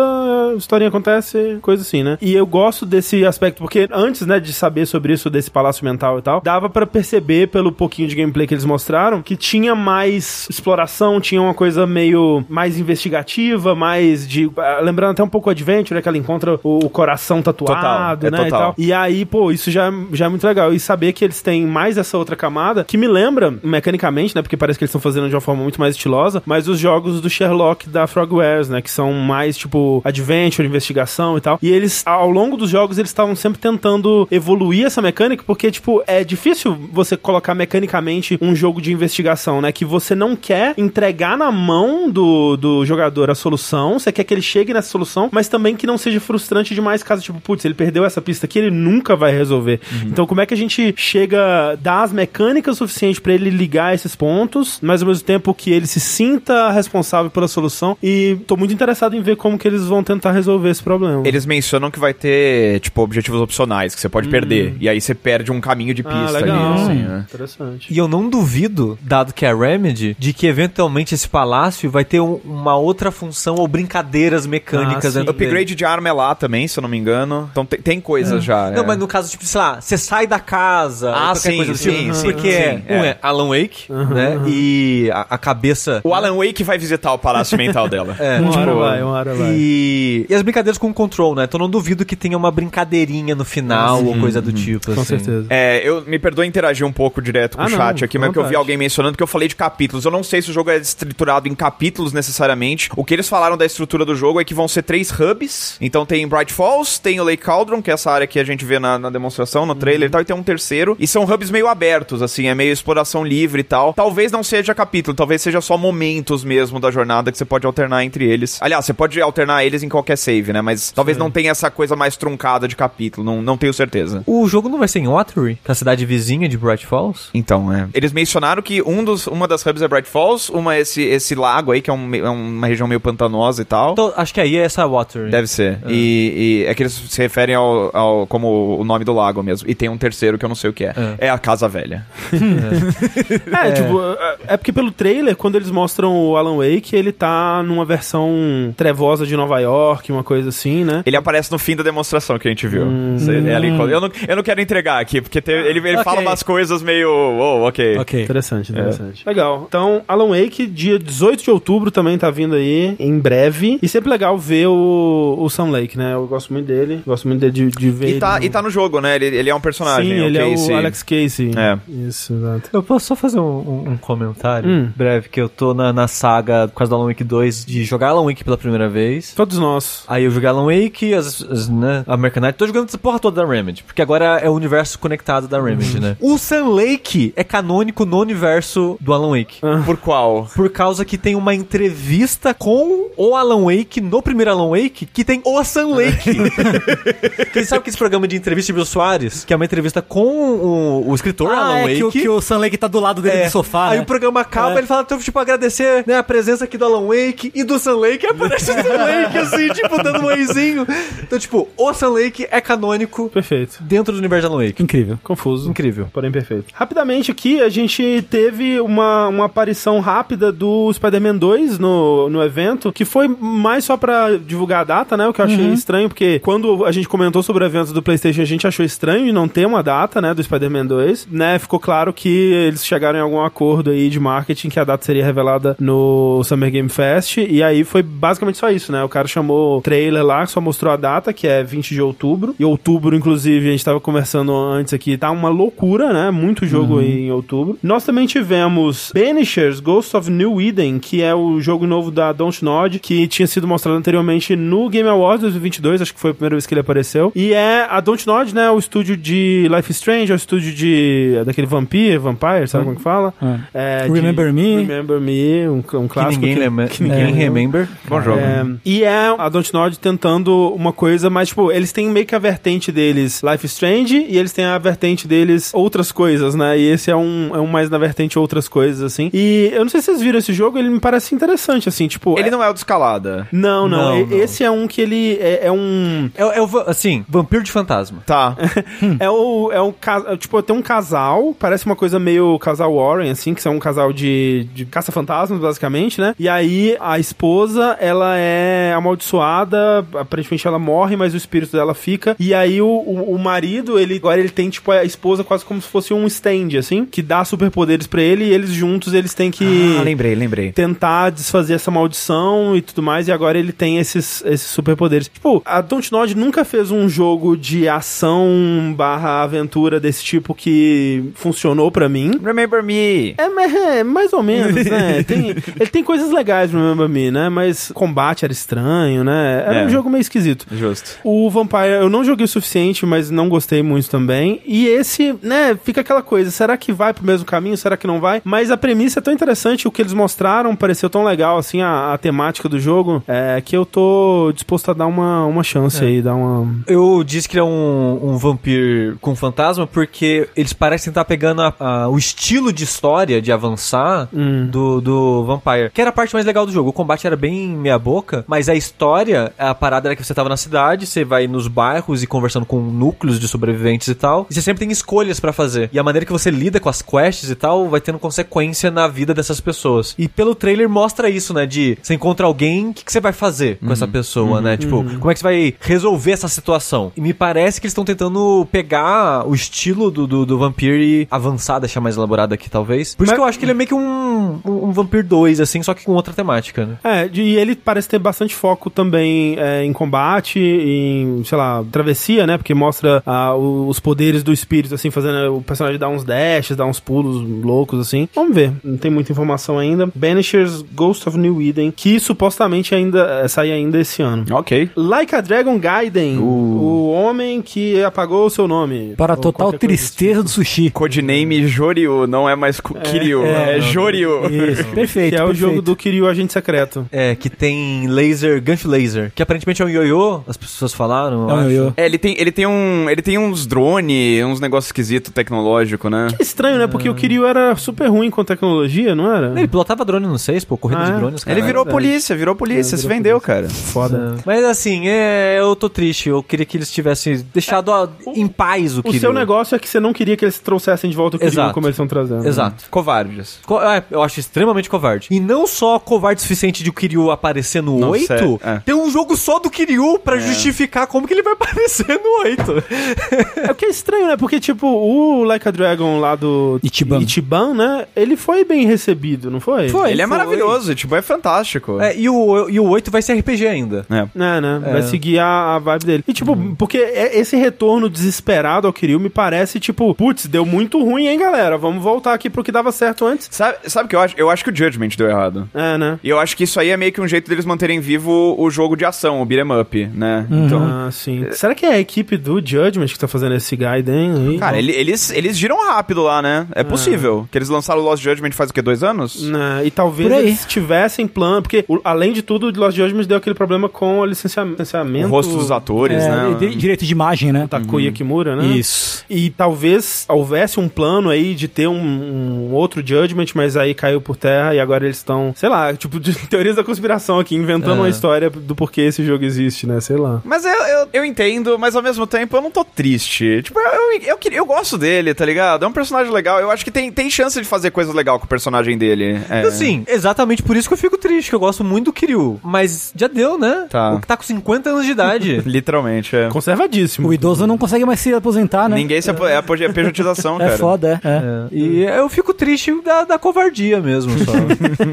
e assim, zero vontade de jogar. Caramba. Triste. Esse tava jogável? Não, não, esse nem tava lá. É. Esse não, nenhum sinal. E pra fechar a conferência, né, o Summer Game Fest, nós tivemos aí o que foi apresentado pelo Jeff Keighley como os rumores eram reais, né, o jogo que vocês todos esperavam, que eu achei um pouco estranho, porque foi um trailer de Final Fantasy VII Rebirth, né, que já tinha sido anunciado. Ah, não vai reclamar de Rebirth aparecer. Não Mas faz eu- isso. Eu, achei estranho o jeito que ele anunciou. Ah, é, o Jeff é o Jeff, fosse- né, cara? Mas assim, o trailer foi incrível. É. Achei maravilhoso. E, e, tipo, foi surpreendente de fato, porque tava todo mundo. Não, eles estão no modo Final Fantasy 16, XVI, né? E vão esperar pelo menos lançar aí pra voltar a falar. Mas é aquilo também. A gente, até a última vez que a gente tinha ouvido falar sobre o Final Fantasy VII Rebirth, ele tava é, agendado aí pra 2023 ainda, né? E agora a gente já sabe que vai ser começo de 2024. Que faz sentido, né? Faz mais sentido. Até né? terminar o Final Fantasy XVI, platinar É, ele, né? Dá um tempinho pro, pro 16 respirar, né? Assim, assim, não que, né, eles vão diretamente competir aí, mas o que, que vocês acharam do trailer? Pareceu legal. Eu fiquei bem interessado, ainda,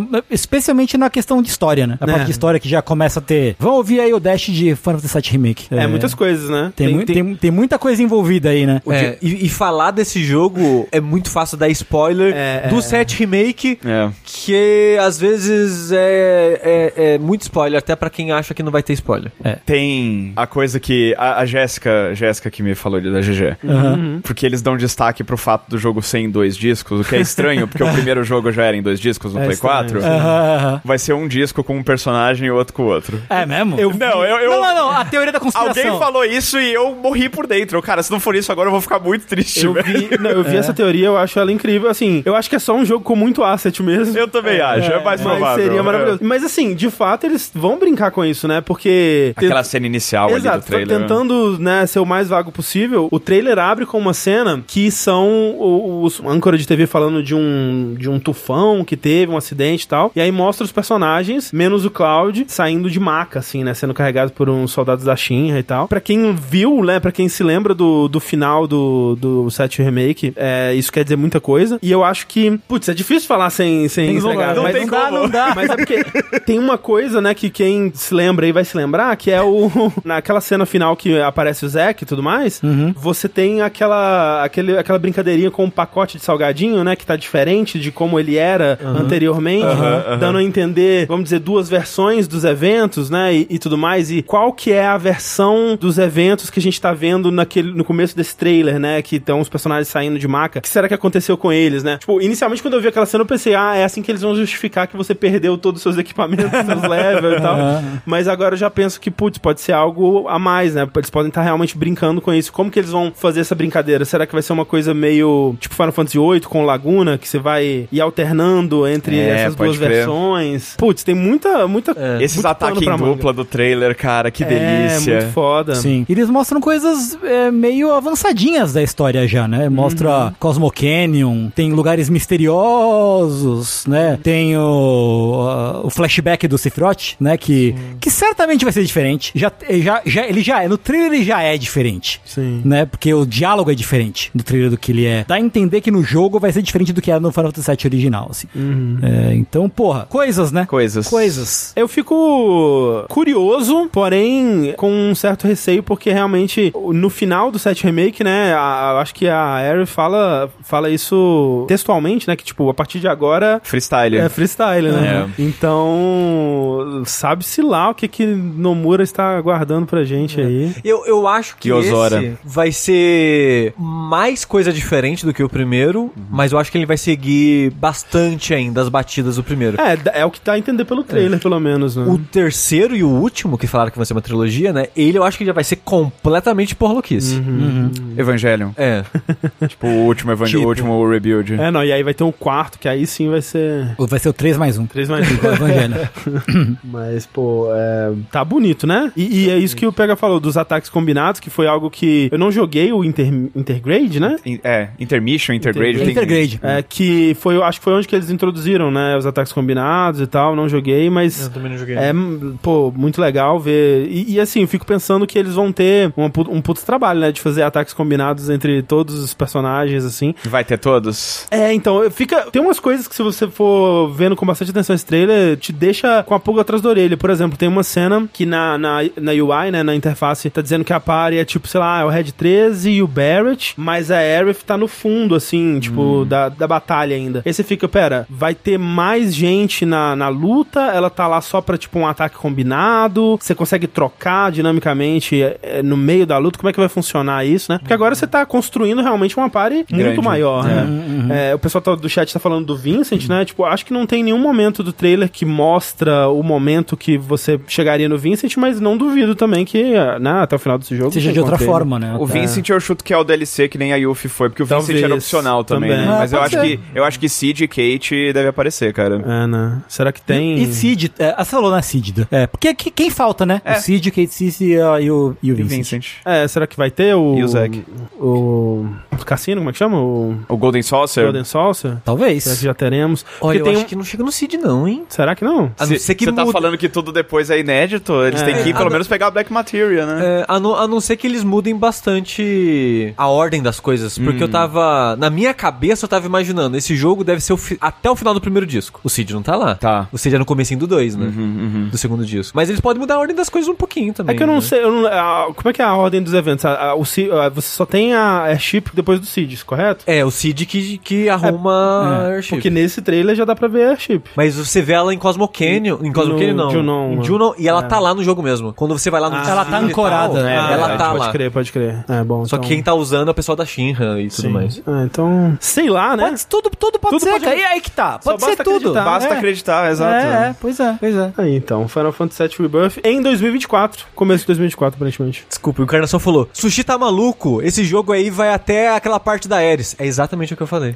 Mas estão dizendo ali também que o Seed é CD1 ainda, hein? É CD1 No fim ainda? CD1? Ah, É- sei não. Será que é antes de ir pra lá, então? Eu não, eu não vou lembrar. Na minha cabeça o Cid era voltando de lá, mas. Tá aí. No- em, em- em Nomura nós confiamos. À- Às vezes, De né? vez em quando, né? De vez em quando Falaram que o. Cid CD1 mesmo. Nossa, na minha cabeça era depois daquilo, mas ok. Enfim, esse foi o nosso Summer Game Fest. Aquilo, você, PH, chegou a assistir o Summer Game Fest ou você só. Não, eu viveu? não, não eu, eu vivi. É tanto que te- eu não, não lembrei do jogo que você tava falando, porque eu cheguei, eu cheguei em Los Angeles meio que duas horas antes do evento começar. Aí eu não tive a oportunidade de ir até o, o- o- a apresentação em si. É, porque a apresentação em si, eu acho que a gente a gente assistiu, né, com o pessoal do Overloader, com o, Lucas do Nautilus, e a gente, acho que em, em uníssono concordou que, pô, teve coisas legais, mas a apresentação em si foi bem fraca, né? Tá. Porque aqui a gente tá pulando, né, tudo que, aquele meio, né, que o, o Jeff adora fazer isso, que é, abre com uma ou outra coisa legal, termina com uma outra coisa legal, mas aquele meio, A né, meiuca. de um monte de coisa que, putz, a gente não poderia dar mais a,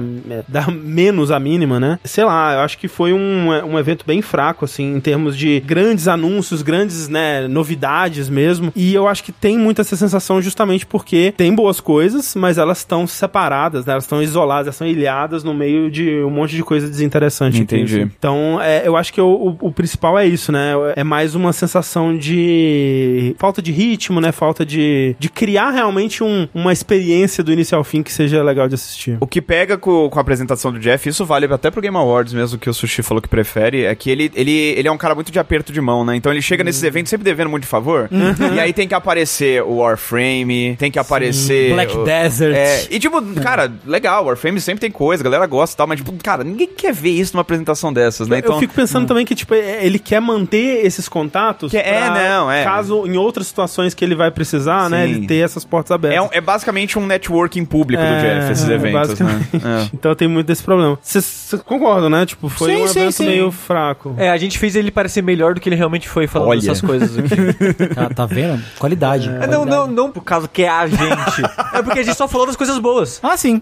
Sim, sim, sim, sim. sim. E foi o que, tipo, a gente falou de 6, 7 jogos. Na verdade foi mais, né? É. Uns 8 jogos aí, num evento de quase duas horas. É, foi muita coisa. Foi muita É, coisa. nossa, essa meiuca que o André falou é uma hora de nada.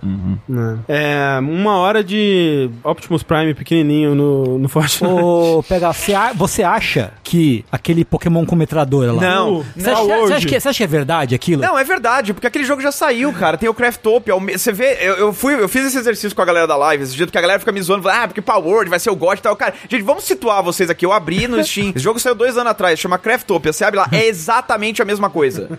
tipo, as, as mesmas mecânicas, só que em vez de os Pokémon lá, eram umas vacas. Aham, Era, aham. é cara, isso aí, é um- isso aí não presta. Existe, mas assim. e- ah, você vai perguntar: esse jogo tava, tava, foi apresentado no Summer Fest ano passado, E nesse apareceu nesse novo? ano. Tava jogável lá? Não tava. Não. Porque o momento que alguém jogar esse negócio, acabou. Acabou. sabe? A única arma que eles têm é que ninguém consegue jogar exato, ele ainda. né? exato. É golpe, é golpe. Dokevi? Dokevi, aí. É que esse aí sumiu, né? Mas esse aí eu acho que. Porque é estúdio coreano, os caras os cara fazem umas coisas malucas de vez em quando mesmo, né? Pois é. Não tô dizendo que vai ser bom, mas. né? Alguma coisa vai ser.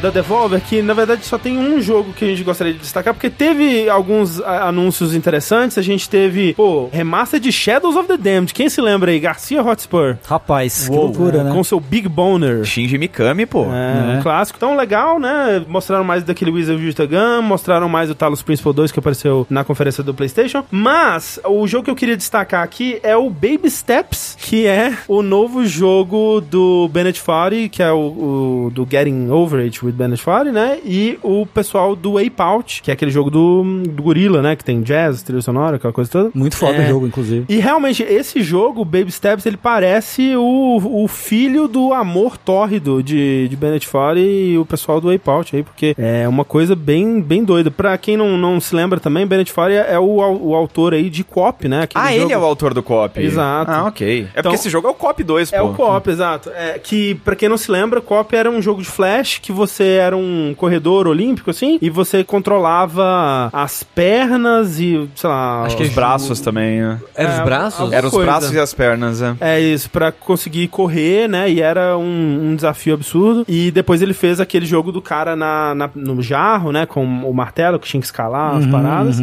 E esse jogo é, é um pouco desse conceito, né? De você transformar uma atitude trivial, que é andar, num, num grande desafio cômico e frustrante e que no fundo vai querer dizer alguma coisa sobre a vida e a existência humana. A, a história é que você controla um cara chamado Nate que tá desempregado, não tem perspectiva de vida e ele, né, como diz o, o texto do, do press release, descobre que ele tem um superpoder que é colocar um pé atrás do outro. Olha só que bonito.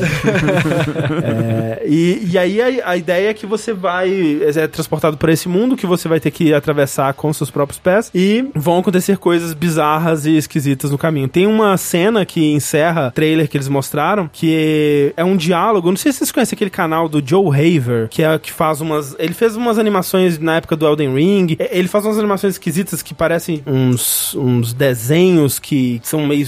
sabe? Ah, Qual? sei. É o cara que ele grava o vídeo e coloca esse filtro, Tipo um filtro, de desenho é, em cima. E fica super esquisito. Tem uma, uma muito boa dele que é sobre o. Quando o Funky Kong viu pela primeira vez o. o, o- O, O, o trailer, o, o, rap é do o rap, é. Donkey Kong lá. É, enfim, é muito bom. E essa cena no final do trailer parece muito o- um vídeo do Joe Haver, assim, o, o- o senso de humor dela. E eu fico pensando, tipo, pô, é tão bom que eu espero que isso tenha bastante no jogo mesmo, não seja uma coisa só do trailer. Porque é muito bem escrito, é muito engraçado. E eu fico pensando o quão frustrante vai ser esse jogo. Porque o, o Getting Over It, ele não é um jogo pra você jogar de verdade, né? Não. Ele é um jogo pra você ver outras pessoas jogando e sofrendo. O cop também, aquilo lá. É, não exato. E eu fico pensando, pô, será que se, se eles maneirarem um pouco mais no, no quão frustrante é a progressão do jogo, será que não, não é um jogo mais legal? Eu acho que eles maneiram, porque você repara que logo que ele começa a andar, parece que quando ele põe o pé, o pé fica meio travado. É, né? Eu, eu acho que eles devem ter dado uma, uma alisada na mecânica, né? Eu espero que sim, porque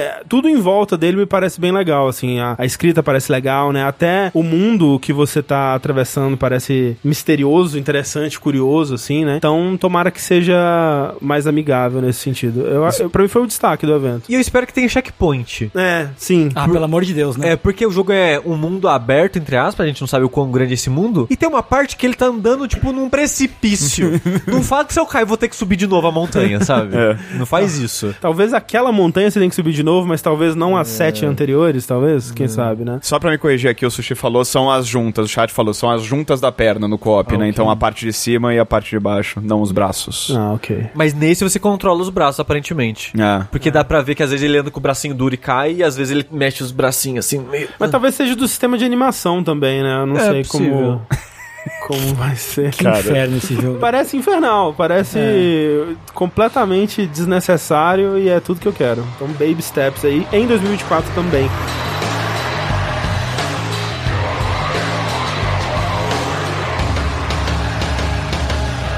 Daí a gente vai pro Future Games Show, que nós temos alguns jogos também que foram bem, bem surpreendentes. Teve bastante coisa. Esse foi um que eu tive que pegar só o creme de la creme aqui, porque dava pra falar coisas legais sobre vários dos jogos que foram, que foram anunciados. Um dos primeiros que me chamou a atenção foi o Resistor. Que por pouco não foi, ou é, o jogo da E3 pra você. Ah, foi, é um, assim, tá top 5, assim. Porque ele é um burnout com anime. Uh, Perfeito. É o que eu quero pra mim, assim. Você não tinha visto esse? Esse eu não tinha vi- o, Future Game Show eu não, eu não assisti nada. Ah, pode crer. Talvez tenha visto um ou outro jogo fora, mas a apresentação eu não vi. É, então ele parece. Assim, é, é difícil saber sobre a estrutura. Até queria ter é, corrido um pouco mais atrás disso pra ver se saiu mais gameplay, alguma coisa, mas não consegui. Mas parece. Ele parece ter é, um foco em, em história, né? Com, com cutscenes animadas 3D, aquela coisa toda, com uma estética de anime bem, bem bonitinha, assim, bem simpática. E o gameplay mesmo parece ser um grande torneio com diversos adversários estilosos, cada um com seus poderes. Então tem tipo uma hora que mostra é, gêmeos, né, que dirigem juntos, assim, e aí eles vão usar suas habilidades de gêmeos pra te enfrentar. Speed Racer tem É isso. uma né? coisa bem É. Speed Racer. É, é assim. Redline. Redline. É Redline o jogo. Exatamente. É, tá muito, muito legal. Tem que ver, né, se é gostoso de jogar mesmo, né, como é que vai ser essa progressão. Mas me lembrou uma coisa bem, né, é isso, é Redline, é Speed Racer, é Burnout, é anime. Eu, eu gostei bastante. Estiloso, estiloso, cara. Ele parece bem maneiro mesmo. Tivemos Lords of the Fallen, hein, Sushi? Tivemos, né? Vai ser bomba. Fica aí, Que fica aí o Bomba, aviso. bom, tá cravado. Bomba é já. bom ou é ruim pra você? Bomba de ruim. Ah, ok. É mesmo? Não é que ele vai bombar, ele É. vai ser uma bomba. Poxa. Não tá te convencendo Lords of the Fallen, né, Sushi? Tá. Esse tava, tava jogável lá? Lord Não, of the Fallen, não tava, não tava. Eu espero estar errado e o jogo ser maravilhoso, incrível e perfeito. Uhum. Mas não vai. Hum. Hum, vai. será? O que, que você tem achado, PH, do, do- dos trailers? Você tem acompanhado? Tenho. Cara, eu gostei. E eu acho também que ele tá. Ele, ele também faz um pouquinho da coisa do. Vamos pegar um pouquinho de Bloodborne aqui, vamos pegar um pouquinho de, de Dark Souls. Que, né? É. Mas. Sim, eu falo isso sempre, mas é que eu acho muito engraçado. Tem um cara com uma roupa igual a do Hunter do Bloodborne, É com a capa da Aileen, que tem um colar que é um apanhador de sonhos. Isso não tinha ficado óbvio antes, agora tá mais óbvio. Mas é porque esse aqui ele tem aquela coisa meio das duas realidades também, né? Sim. Ele parece estar brincando um pouco com aquela mecânica de percepção do, do, do Bloodborne também, que pra mim é interessante. Mas assim, é uma equipe que já tá faz um tempinho nisso, né? Não é que nem os tempos de, de eles lançando Lords of the Fallen 1 com a... Não é equipe nova. Não é a galera do, do The Surge 2. Não, o The Surge 2 tá Ah. fazendo aquele Atlas Fallen, Que é o Forspoken esquisito. que é Monster Hunter. Tá, que parece Forspoken no vídeo. Parece um Parece Forspoken. Tá, Forspoken, é. então eu retiro o que eu disse. Agora tá, tá na, na Berlinda Mas mesmo, pera, é o primeiro jogo dessa equipe? Desse tipo que eu, pelo Ah. menos, sim. Tá, tá. Complicado, é. É. Mas é porque o trailer, né? Os trailers. Isso aí é assim, um Hunter, cara.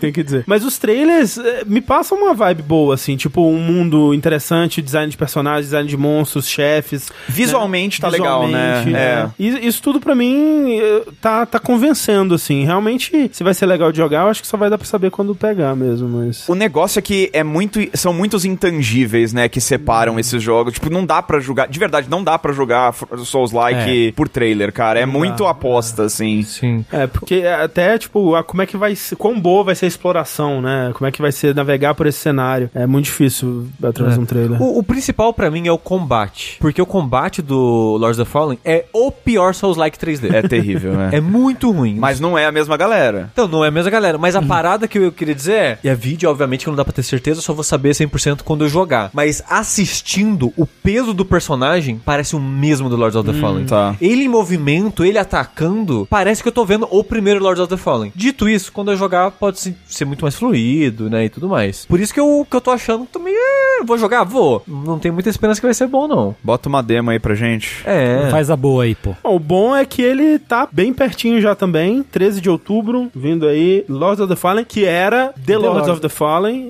e agora é só Lords of the Fallen de novo, pra nos Sei confundir. lá por quê. Eles deviam explicar por quê. É pra nos confundir, é pra fuder com É. quem quer cobrir Pois é. jogo, falar de jogo. É que nem o Layers of Fears, né? Que era Isso. Layers of Fears, virou. Aí ele se, ele se acovarda, tipo, não, é Layers of Fear mesmo de novo. É. Então não tem problema. O que mais que você destacaria do Future Game Show aí, Sushi? Ó, um- o jogo que eu. Putz, tem dois jogos aí que me animaram bastante. Mas um deles é o Angard. Angard, que teve demo, né? Que jogamos a demo, inclusive. Jogamos em, É. em live entre conferências. Muito maneiro. Gostoso de jogar? Eu achei bem gostosinho. Alguém mais jogou? Eu vi você jogando, eu vi a live. É. Ele me parece. E se a gente fizesse um, um Sifu que é mais acessível? Ele me parece essa pegada, assim. Não é exatamente Sifu, mas nesse sentido de ser uma luta que é bem dinâmica e que usa muito o cenário. Não tem as paradas de, de ângulo, de bater em cima e embaixo. Ele é mais simplificado nesse sentido. Mas ele é um jogo que você luta como uma esgrimista, que é um jogo que quer, quer ser muito engraçadinho. O que eu acho legal, a gente não tem tanto jogo que. Mas tem né, plataforma, né? É, especialmente jogos, né, bem focados, bem mecânicos, focado em combate, essa coisa toda assim, é, que tentam ir mais pro humor, assim, né, uma coisa mais leve. Isso. A maioria desses jogos vai ser uma temática séria, né, e violenta, Isso. aquela coisa toda. E eu achei divertidinho o humor pela demo, assim. Pareceu, sabe? pareceu mesmo. Uma É. coisa que eu respeito que a gente viu no trailer é que aparentemente eles não. Eles colocaram uma animação muito tosca no trailer. Aham. Que tipo, ela joga a, sei lá, o lampião dela ali e ele faz um arco muito esquisito pra acertar o Aham, canhão. aham, Quando aham. você coloca uma, uma animação tosca no trailer é porque você confia no seu É, taco, cara. total, Isso é um total. bom sinal. A, a parada é, o jogo ele é muito bobo pela demo. Mas é de propósito, sabe? Ele sabe que ele é bobo, ele quer ser bobo, mas é um bobo muito divertido. E é muito divertido jogar ele, porque apesar de você só ter um botão de ataque e um botão de parry, que pode lembrar talvez Batman nisso, mas a parada dele é que ele. O Sifu lembra um pouco o Batman, né, É. também. Só que ele tem que usar. Você tem que usar muito o cenário. Porque o cenário tem barril, tem objetos, tem coisas, tem, sei lá, meio que aquelas estantes de arma. Tudo isso você pode interagir de alguma forma. Então, tipo, o barril, você pode chutar o barril e bater no inimigo, ele vai stunar. Você pode dar um chute no inimigo, ele bater na parede e dar uma stunadinha. Ou se cai um, um objeto em cima dele, quando você chuta ele, ele já morre de vez. Sei. E a parada que você tem que usar isso é: tem ataque que você não tem como dar parry, você tem que esquivar. Só que quando você faz uma coisa, você não fica invencível pra outra. Então tem dois inimigos, um deu ataque normal, o outro deu o ataque que você não pode dar parry, um você vai tomar. Que na animação de parry você vai tomar o outro, ou na, na animação de esquiva de um você vai tomar o outro. O que, que o jogo quer? Que você afaste e chute coisas, empurre os inimigos, use o cenário a seu favor, que é muito legal, muito, muito legal. É um Dark Messiah-like, porra, aí você Nossa. puxou das antiguidades. E ele é surpreendentemente difícil Ele é bem pra cara boba dele, assim. Olha É. só. Porque tem cenas em que vem muita gente ao mesmo tempo e o seu trabalho é meio que fazer aquele kiting, assim, você vai correndo e puxando pra tentar pegar um por um. O Sifu é meio assim também, né? É, bem isso Tem mesmo. que direcionar os inimigos por caminhos, É, né, é. assim. Que o Sifu, o, o- o foco maior em relação ao, ao Vanguard. O Sifu é mais você batendo, você explorando os próprios golpes, e no Vanguard é você mais usando o cenário pra, pra filtrar os inimigos, pra facilitar o seu, seu, Certo. seu trabalho, assim. Cara, é muito... parece muito divertido, assim. Muito. Bem, Então, descompromissadamente divertido. A demo parece o começo do jogo mesmo. É, né? parece a primeira fase do jogo, digamos Uhum, assim. Uhum. Que ele é um jogo bem mais linearzinho, assim, ele parece ser separado em fase mesmo. E vai lançar agora, já, acho, acho que é agosto. É, tá aqui. Da minha data está só 2023, mas talvez Ok. tenha uma. Eu coisa achava que já tivesse data. é. Mas, ó, de aproveitar que tô aqui, Uhum. um outro jogo que eu tô muito animado, que vai sair essa semana, junto com o Final Fantasy XVI, que ideia. que é o The Book Walker, The Ah, é, Thief né? of Tales, que é um outro jogo aí que tem demo também. Ele já tem demo da E3 ano passado, ele tinha um outro demo, e a demo desse ano é basicamente uma versão polida do demo do ano passado, mais caro com o jogo final mesmo, antes parecia mais protótipo Sei, comparando. sei. É, que é um jogo, resumindo muito, que você é um escritor que entra em livros pra roubar objetos desses livros. Mas aparentemente você altera os livros pra sempre. Ah. Então, tipo, se eu entrei num livro, sei lá, que é o Harry Potter e a Pedra Filosofal, eu entrei nesse livro e eu roubei a Pedra Filosofal, os livros desse livro agora não tem mais a Pedra Filosofal. porque eu roubei ela desses livros. Entendi. Parece que ser essa vibe assim. Então você é um ladrão que entra em livros pra roubar esses artefatos poderosos que existem no mundo dos livros. Aí, fora dos livros, que existe o mundo fora dos livros, é em primeira pessoa. Dentro dos livros é top-down, visto de cima. Me parece uma mistura de point and click com Disco Elysium, que é muito diálogo, um estilo de diálogo que me lembra uma pegada meio Disco Elysium. E o mundo fora do livro é importante porque às vezes você entra no, no livro, você tem um personagem lá que ele conhece o livro, ele sabe os objetos que existem dentro do livro. Só que o escritor dentro do livro ele não quer spoiler. então ele fica, não, não, não, não fala não, não fala não, deixa eu tentar descobrir as coisas. Mas tem uma hora que você vê uma parede e você pensa, putz, eu preciso quebrar essa parede. Ou tem uma marreta nesse livro? O cara fala, não, não tem uma marreta nesse livro. Ele, beleza, eu preciso de uma marreta. Você sai do livro, Mas o quão, o quão livre é isso? É tipo.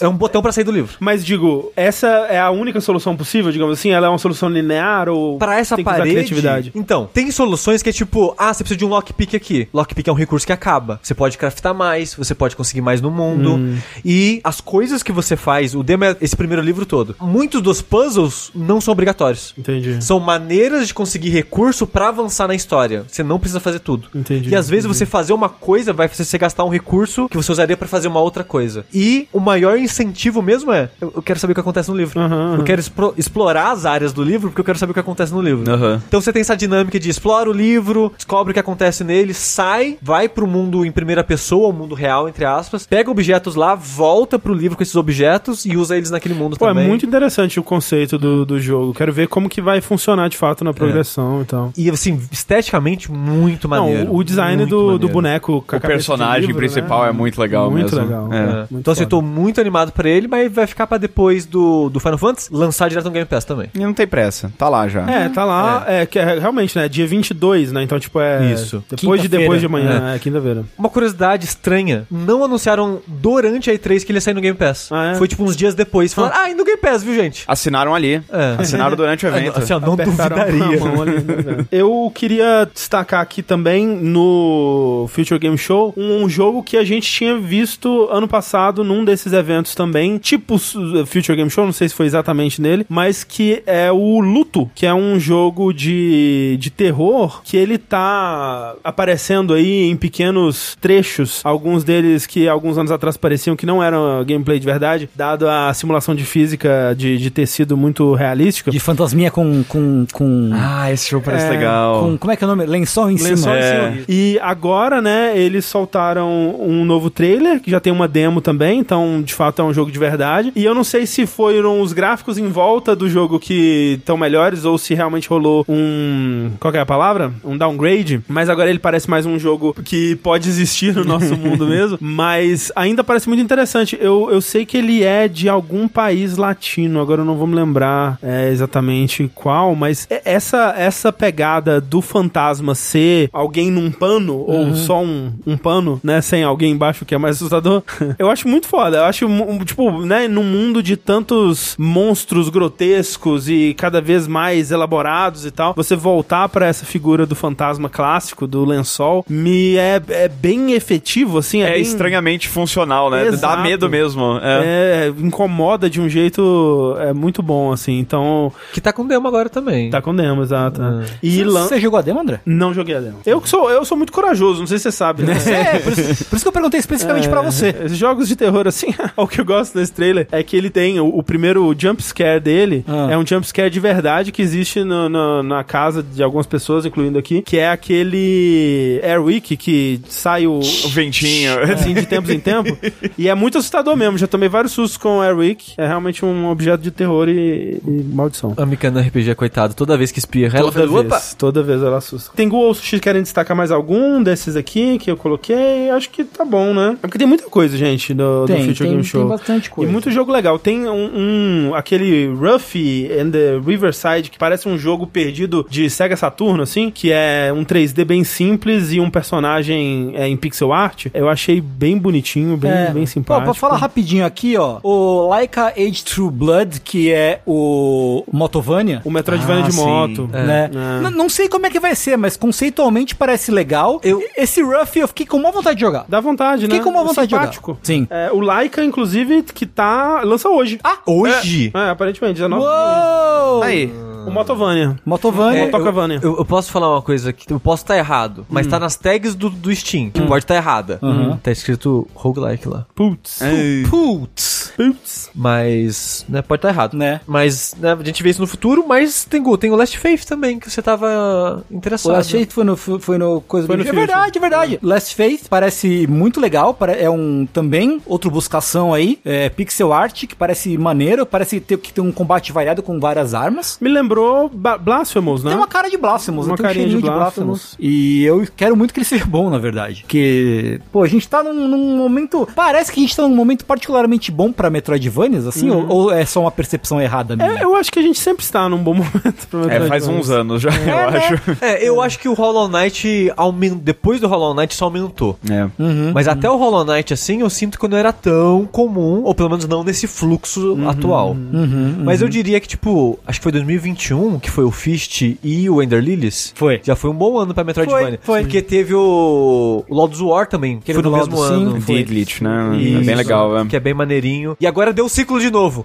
Vamos mais, mais Metroidvania aí. Daqui a pouco tem Blasphemous 2, inclusive, também, né? É. Esse é. ano ainda. É verdade. É. Doideira. E também mencionar o Spirit of the Samurai, que a gente não viu muita coisa, mas artisticamente ele pareceu extremamente interessante. Sim, meio stop motion. Meio stop motion. né? Que no começo pareceu esquisito só, mas depois quando mostrou, começou a mostrar o que pareceu gameplay de verdade, eu falei, caralho, pô, eu quero muito jogar esse jogo, cara. Porque é um jogo de stop motion. Simplesmente por esse de stop motion já pegou meu interesse, assim. Sim, de É, fato. né, Nem sei direito como é que vai ser o jogo. Se vai ser Metroidvania, se vai ser Souls-like. Cara, me lembra do Track to Yomi, que é um jogo que é puro estilo, zero substância. É triste, o né? Track to Yomi é. É. meio triste. Espero que não seja só estilo também, né? É, mas assim, eu, eu vou dar o meu voto de interesse pelo estilo. Sim. Porque parece muito da hora. Parece. Beleza, e esse foi o Future Games Show. Eu fiquei surpreso, de fato, gostei bastante do, do Future Games. Eu achei que foi uma, uma seleção muito boa de, de jogos, assim. Eu achei que eles encontraram esse equilíbrio de não ter coisa demais pra deixar aquela coisa cansativa, ao mesmo tempo uma variedade, né? Uma, uma curadoria boa cobrindo vários gêneros, vários estilos ali. Me pareceu melhor, pela seleção que vocês fizeram, me pareceu melhor do que a média. Só queria colocar um jogo aí que o chat lembrou agora, eu nem lembrava que era no Future Game Show, Mariachi Legends. Ah, esse é foda! legal, é. É o novo jogo do pessoal do Nine Years of Shadow. Ah, Já anunciaram. crer. Nossa, os caras estão Né? E, e assim, trabalhando. a gente não viu nada do jogo, foi meio que um teaser. É. Estou animado. Nine Years of Shadow, como, como eu já falei várias vezes, o melhor Metroidvania do ano, Caramba, preciso jogar ainda, não joguei ainda. E talvez, quiçados desde Hollow Knight. Meu amigo, Palavras fortes. Hablo, hablo mesmo. foda. Hablo mesmo.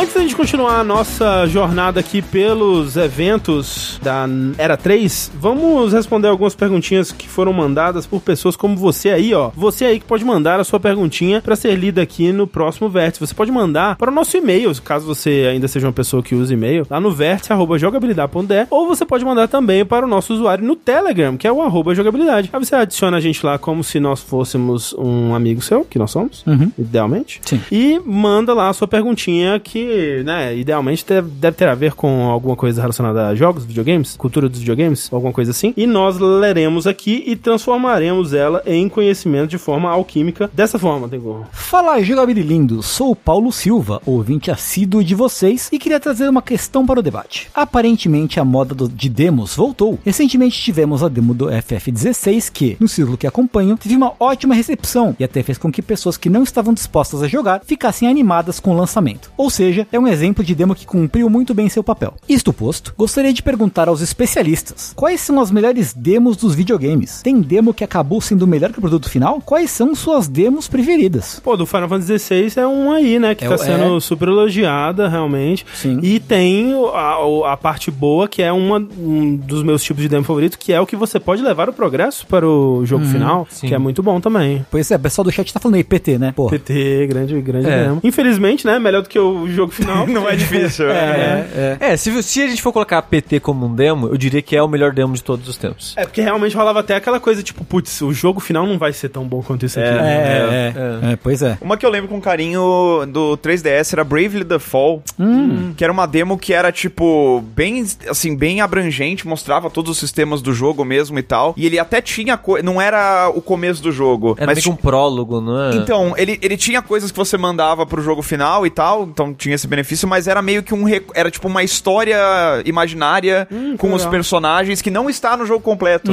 Então era tipo meio que um demonstrativo da, da narrativa e tal, mas era uma coisa à parte do, do, do jogo completo. Então era uma demo que era legal porque ela servia pra demonstrar o jogo da maneira que ele deve ser demonstrado em termos de mecânicas e tudo mais, mas ela, assim, mesmo que você já tivesse interessado no jogo, valia a pena jogar pra ver a história, né?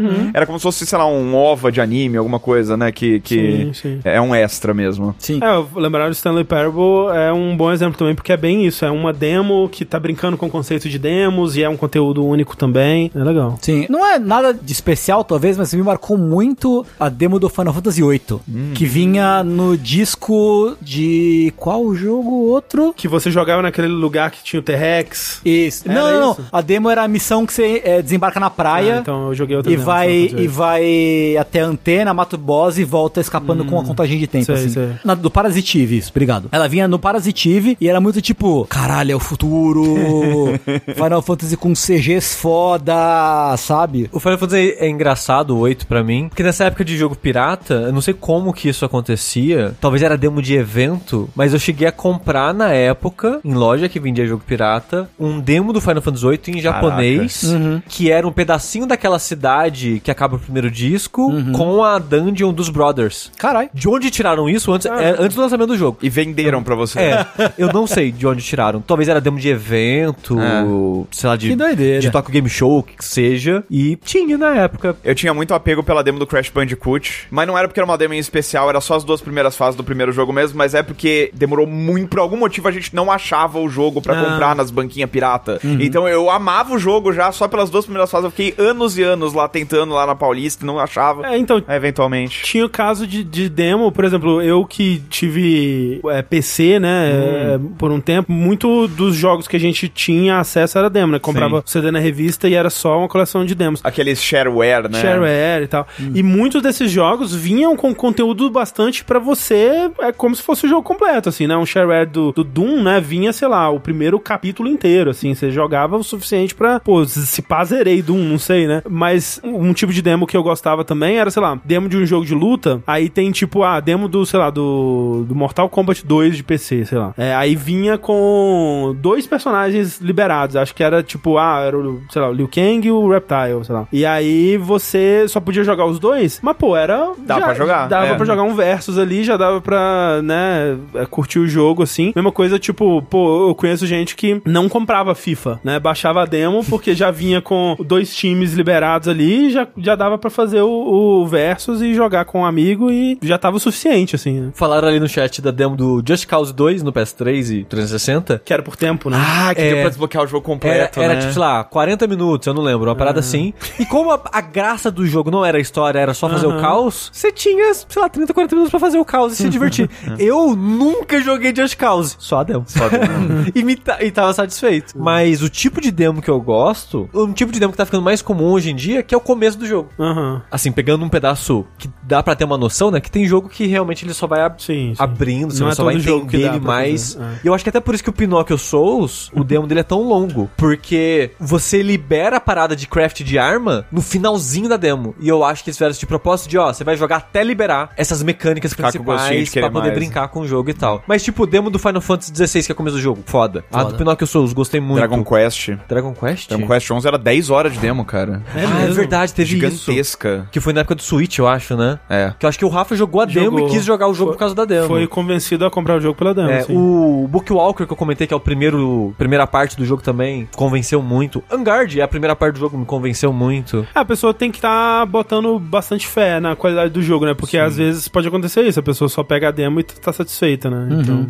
Muito obrigado pela sua pergunta, Paulo. A próxima pergunta aqui é o seguinte: Olá, jogabilideiros. Me chamo Daniel e queria saber qual a relação de vocês com JRPG em turno. Pergunto isso, pois recentemente, numa conversa com amigos, disseram que o Final Fantasy XVI parece ótimo, mas não é mais Final Fantasy desde o 13. Mesmo sabendo que Batalha por Turno nasceu de uma limitação da época, quando vou jogar jogos com combate mais modernos, como os atuais Tales of, não consigo gostar. Dragon Quest XI me apresentou uma forma mais moderna de combate, mas o jogo só brilhou pra mim quando mudei para combate por turno. E vocês, lhes agradam que jogos mantenham essa fórmula? Acham que, se possível, devem tentar evoluir, como foi no Final Fantasy VII Remake, ou manter como eram como Persona e Shin Megami Tensei? Abraços, se cuidem, muito obrigado pelo conteúdo. De quando é que é o primeiro Final Fantasy? 87. Tá, então a gente teve mais ou menos 15 anos de Final Fantasy ser uma franquia de jogos por turno. Aí 2002 Até- saiu Final Fantasy XI. É, até o 10, né? É. Do, do 1 ao 10. É, aí 2002 saiu Final Fantasy XI há 20 anos, o que significa que Final Fantasy é mais tempo que é uma franquia de não RPG de turno do que era de RPG de turno. Sim. Supera. Basicamente, basicamente. Mas RPG de turno é legal, eu gosto de RPG de Não, turno. é Eu acho- claro. Mas então, aí que tá, eu não. Eu nem sei se eu concordaria que eh, esses jogos antigos eram por turno, por limitação. Acho É. que me É soa por mais uma, uma escolha, né? Tipo, É. eu eu não vejo ah, o, o que o Final Fantasy VII Remake faz como uma evolução do que o 7 fazia. É só uma outra É, é- é abordagem. uma, é uma assim. evolução no sentido puramente semântico de uma evolução, é uma transformação Ah. baseada em uma coisa. Essa evolução não, não, não presume melhoria. Exato, nem nada. exato. Até porque você tinha RPGs de ação nessa época. Você Sim. tinha no TurboGrafx lá, você tinha Dungeon Explorer, por exemplo, que era um Isso. RPG de ação. Você tinha Secret of Mana no Super É, o Nintendo, né? mesmo, né? Sim, Exato. sim. E eu acho super, super errado essa noção de que combate por turno é uma coisa obsoleta. É, com- Como não- super não é, assim, né? A gente falou no passado, para, para não dar o exemplo óbvio de Megaten e Persona, pô, no passado a gente jogou Chain Deckles. Sim. Que é um RPG maravilhoso com um sistema por turno que faz todo sentido e é muito legal. A gente vai falar de Honkai no fim dos tempos. Vai, vai dar certo. Chegamos no Honkai. Honkai é um jogo de turno legal, moderno, É, extremamente popular, que, mano, a criançada toda tá jogando, É, cara. eu concordo, também joguei um tanto de Honkai Não também é- acho, concordo. Pô, assim como outros sistemas de jogo, ele consegue ser modernizado, né? Se aprender com as novas tendências, novas, novas coisas que surgem aí ao longo dos anos, né? E, e ficar moderno. Tipo, eu, eu realmente acho que um sistema de combate tipo do, do Persona 5 não deve nada a um, qualquer sistema de combate de qualquer jogo, sabe? Sim. É, o- tipo, o que foi que a pessoa ela colocou aqui? Vocês acham que é possível, devem tentar evoluir ou manter como era? Depende da proposta. Que nem vocês estavam falando, é uma escolha de design. O que, que você quer pro seu jogo? Porque uma coisa não é melhor que a outra, uma coisa não é pior que a outra. Você quer algo mais tático? Você quer algo mais de, de pensar no que fazer? Tipo, o Chain of the Echoes, ele funciona como jogo de turno, porque ele é muito tático. As suas escolhas, tipo, ah, você não é sempre que quer usar skill, porque tem mecânicas que incentivam você a se portar de maneira XYZ. E um jogo de ação, ele vai ter uma outra dinâmica, Sim. são só coisas diferentes. E sim, Final, que nem eles falaram, Final Fantasy. É, e aquilo, s- talvez é, é triste quando essa mudança ela é empurrada por uma questão mercadológica, né? Tipo, ah, jogos de ação estão tendo mais sucesso financeiro, então vamos empurrar o nosso sistema clássico aqui para ser mais de ação. Aí realmente pode ser ruim porque não é, né, os, não são os, me- os melhores motivos que estão levando. Mas é que é, é isso que eu. Aí eu pergunto, pra pessoa que tá, por exemplo, brava que o Final Fantasy XVI é o jogo que é, que é claramente o jogo que os caras querem fazer, essa pessoa comprou Octopath Traveler 2, que é um RPG de turnos fantástico, que a mesma produtora lançou Aham. esse ano. Comprou o Triangle Strategy ano passado, que é um RPG tático de turnos fantástico também. O, o próprio Live Alive. Também. Vai lá. Né? Então, assim, não é como se esses jogos não estivessem sendo feitos, mas inclusive Sim. muita gente que fazia esses jogos Final Fantasy clássicos de Play 1 ali, que você tem essa nostalgia, eles ainda estão ativamente fazendo jogos novos, né? Sim, Então, sim. tá lá, cara. É só, é só sair atrás. É. A única coisa que, que acho que dá pra dizer como ressalva é: não dá pra você fazer em 2023 um jogo com o mesmo tipo de combate por turno que se fazia 40 anos atrás. aí, aí realmente não. E né? você polêmico aqui, hein? Sou um Final Fantasy. Amo a série Final Fantasy. Vou ter o Sephiroth tatuado nas É costas. mesmo, já vi. Uhum. Combate por turno de Final Fantasy até o 9 é ruim. Eu digo, é ousado. ruim. Porque é um jogo que é muito fácil. Muito fácil. Você só ficar apertando ataque, ataque, ataque, ataque, ataque, ataque. Tem ataque, momentos e assim. zera. E você zera o jogo. E isso pra mim é um problema. Porque ele não incentiva, ele não pede que você aprenda tudo que o jogo tem a oferecer. Você gosta do 8? Não. Tá. É porque o 8 é um que meio que dobra o sistema, né? Em certo nível. Ah, né? é, sim. Mas eu acho o draw horrível o sistema Ok, de é, draw, não, é mas- ruim por outros motivos. né? É, mas o 10, por exemplo, o 10 já brinca com isso. O 12 já muda. O 13 é um jogo ruim? É. O combate, Combate é do legal. 13 é maravilhoso. É muito né? legal. Porque ele brinca com o formato do combate. Sim. Assim, amo Final Fantasy. Os meus favoritos é o 9 e o 6, que são do, do Antigos, combate, que eu né? falo que o combate é ruim no sentido que é muito simples. Uhum. Mas é muito simples. É. O- os, os Dragon Quest moderno aí, de 11 e tal, é legal? O 11, É legal. o 11 é legal e, e eu não sei se o jogo base é legal, mas ele tem um modo lá que é o, o modo dracônico, que é tipo uma dificuldade opcional que você ativa ali. Ele, ele, ele te ganha pela dificuldade. Porque ele, ele coloca o equilíbrio do jogo num nível que, tipo, você tem que pensar em cada ação muito meticulosamente pra você não morrer. Porque um inimigo normal te mata naquele Sim. jogo. O Dragon Quest é, é a mais que se mantém como era antigamente ainda. né? Mas ele, mas ele, tipo, ele, ele, ele vence em, sei lá, chefes que tem, sei lá, vários pontos pra você acertar e aí muda de fase, né? Ele, ele vai se inventando nesse jeito, assim. Aí, perguntaram como faço pra ver essa tatuagem do sushi, é só no OnlyFans secreto. Isso. E obrigado, Daniel, por ter mandado a mensagem. Lembrando, é vértice.jogabilidade.de, o nosso usuário no Telegram, arroba jogabilidade, manda sua pergunta pra gente ler aqui na semana que vem. E vamos continuar com a nossa Era 3 falando do Xbox Showcase, Uou! que foi um ótimo evento, né? Foi muito bom. Foi muito bom. Esse você conseguiu assistir? Esse eu assisti, assisti lá, é, pra raiva de parte do Twitter.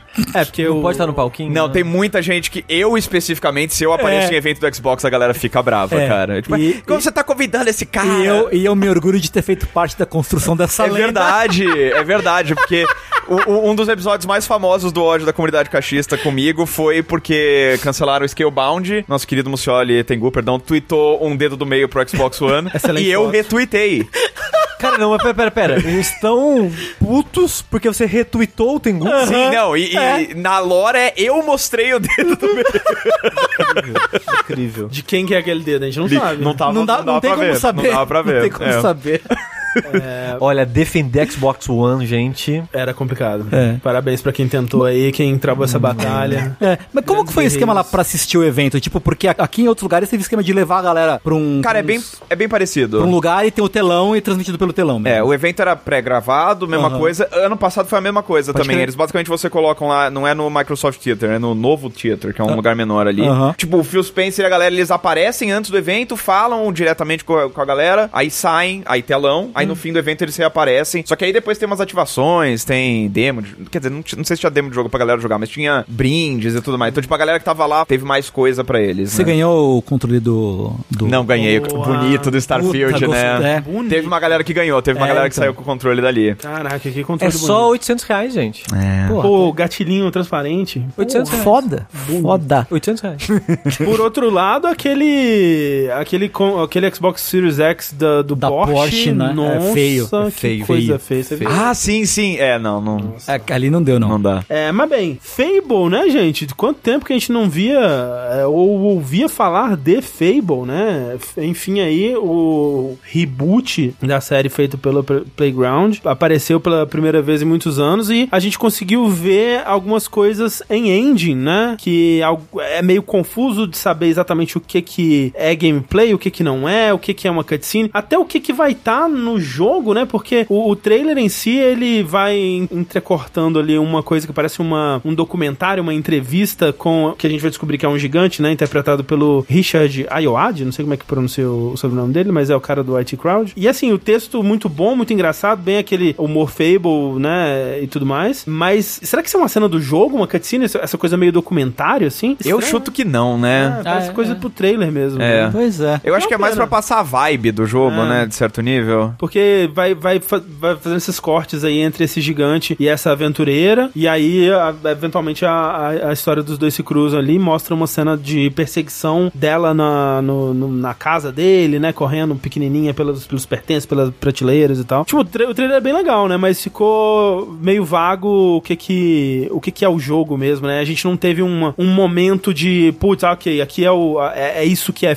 o novo Fable, né? É, tirando aquela parte logo no começo da- do embate entre ela e o gigante que ela corre e pula por entre o fogo É, ali e tal. então. Mas é, é muito insípido, né? Não É. tem muito. Tem, tem alguns momentos que você pode extrapolar, tipo, ok, isso aqui é o combate, isso aqui é né, a movimentação e tal, mas ficou perdido ali no meio da, da- dessa cinemática, assim. Eu realmente gostaria que tivesse coisas assim, coisas nesse tom, né? Tipo, pô, introduções de personagens a lá documentário no Seria jogo. legal, né? Mas, né, me parece algo do trailer mesmo. Ah, Fable é legal, né? Sei lá. Eu joguei o. O único Fable que eu joguei é o 2. E é o o melhor. Fable 2 é, É o legal, melhor, é muito é o legal. melhor. É muito legal. Tô triste, eu queria que tivesse essa pegadinha documentário no jogo. É, eu também. Mas pode Mas ter. Talvez tenha, talvez É, tenha. É. Acho difícil encaixar, mas. É. Não. Mas isso, o que aconteceu com o Fable é algo que, né, no trailer do Fable, é algo que aconteceu algumas outras vezes nessa, nessa conferência, né, no showcase, que é, são, são jogos que parecem interessantes, que parecem promissores, mas que talvez tenham mostrado pouco ou, ou de um jeito superficial ainda, né? E eu acho que o, o mesmo dá pra ser dito sobre o próximo jogo, que é o novo jogo da Compulsion, né? Compulsion é o pessoal do hum, We Happy Few, que é um jogo desgraçado, Ruim. né? Que, que nos enganou todos. Fomos enganados, é Fomos verdade. enganados por We Happy Few. Se você não foi, parabéns, porque,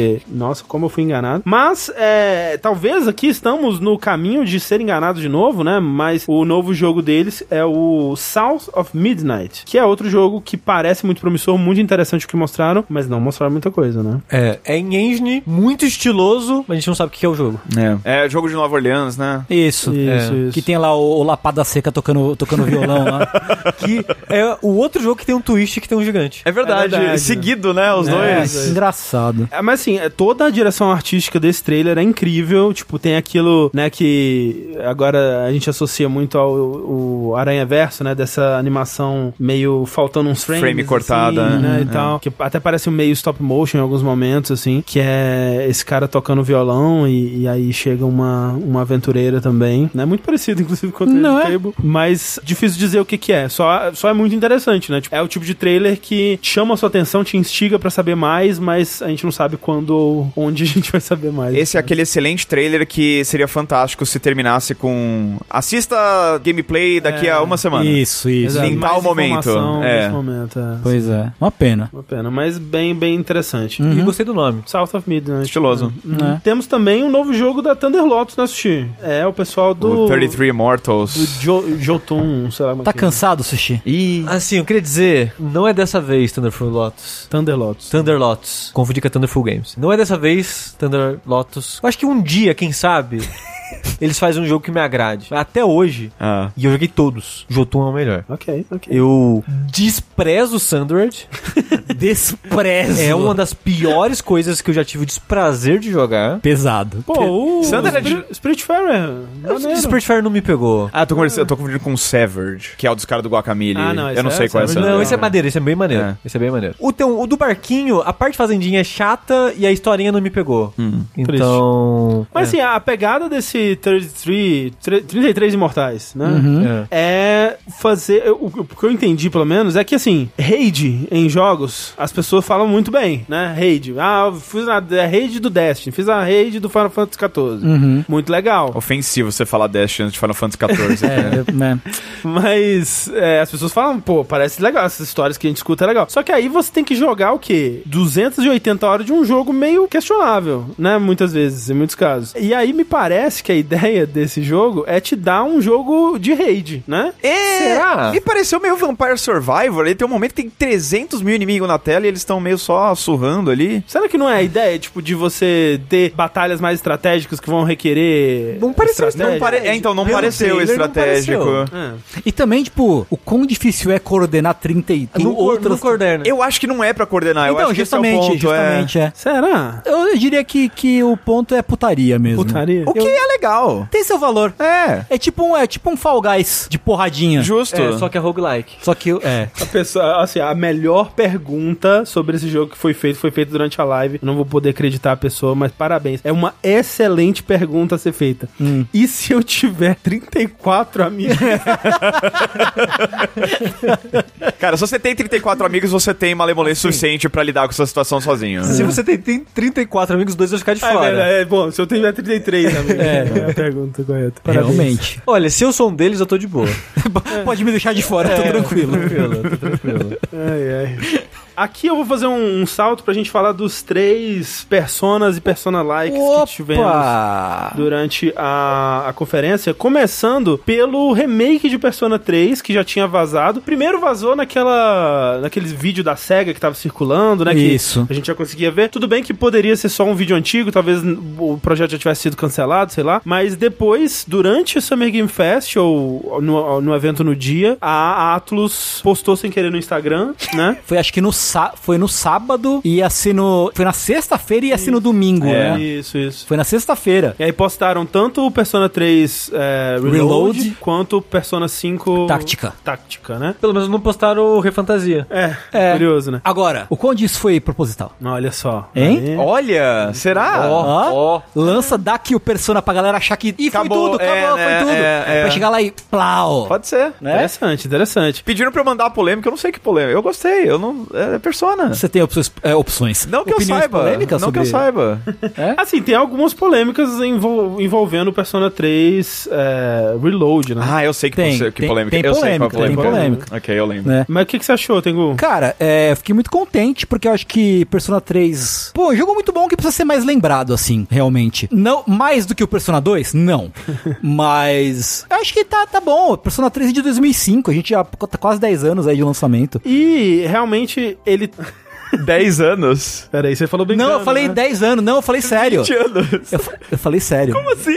Não, Não, eu, eu, eu já tomei assim, ah, piada, né? É, não, não, não. Faz 18 anos, quase. Uau. É, você tá tendo esse momento agora, Tengu. Tô, tô, tô. Puta Vamos- que vamos dar um minuto pra ele. pariu. Uau. 10 anos é o Persona 5. Exato. Deixa eu respirar um pouco aqui. É, não, essas paradas são tão frequentes agora que o, acho que aqu- aquele é, Hard Drive, acho que é um site. É tipo The Hard Drive, né? The Onion de, de videogame, Aham. né? Ele postou assim: quer se sentir jovem? Elden Ring só tem um ano. que bom. Ufa. Que bom, né? Que bom. Né? É, mas então, 20 anos, né? Já deu tempo de. de, de- de- Porque o, o, o Persona 3, ele, é, ele tá muito no. com- Ele é o primeiro jogo dessa fase atual de Persona, né?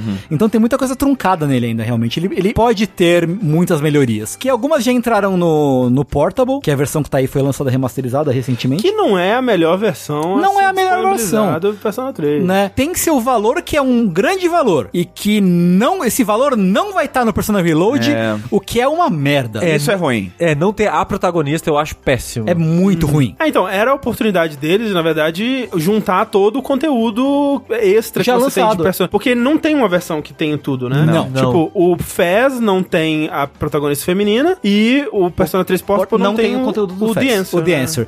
Que não é um bom conteúdo. E- Essa é a minha opinião polêmica. É bom não ter. ah, é bom não você Mas acha é bom não ter. Porque, cara, Persona é um jogo de 100 horas. Sim. Não precisa ter mais 10 horas ruim, cara. A 20, talvez, hein? Não precisa. Dependendo. Mas assim, era uma oportunidade de fazer melhor, porque É, narrativamente nesse sentido, é legal, sim. É, né? é, é. Sim. Isso eu acho, tipo, podia ter um The Answer melhorado, assim. Como? Não sei. Tá. Mas a- o principal crime desse jogo, desse Persona, que eu tô muito empolgado pra jogar ele, inclusive, porque Persona 3, eu acho que é o meu favorito dessa trilogia contemporânea Hum. de Persona, podia ter pelo menos a protagonista feminina. É. Eu É, acho. e assim, e, de, de novo, podia ser uma versão até melhor da protagonista feminina. Uma Pois, que claro. levasse mais em consideração o fato de que é uma mulher e tudo Sim, mais. sim, sim, sim. Porque, né, é meio, meio feito nas coxas, né, o, o- esse modo da protagonista. Tem bastante diálogo diferente, não tem não? Tem, tem, assim, mas poderia ser mais único, eu acho, até.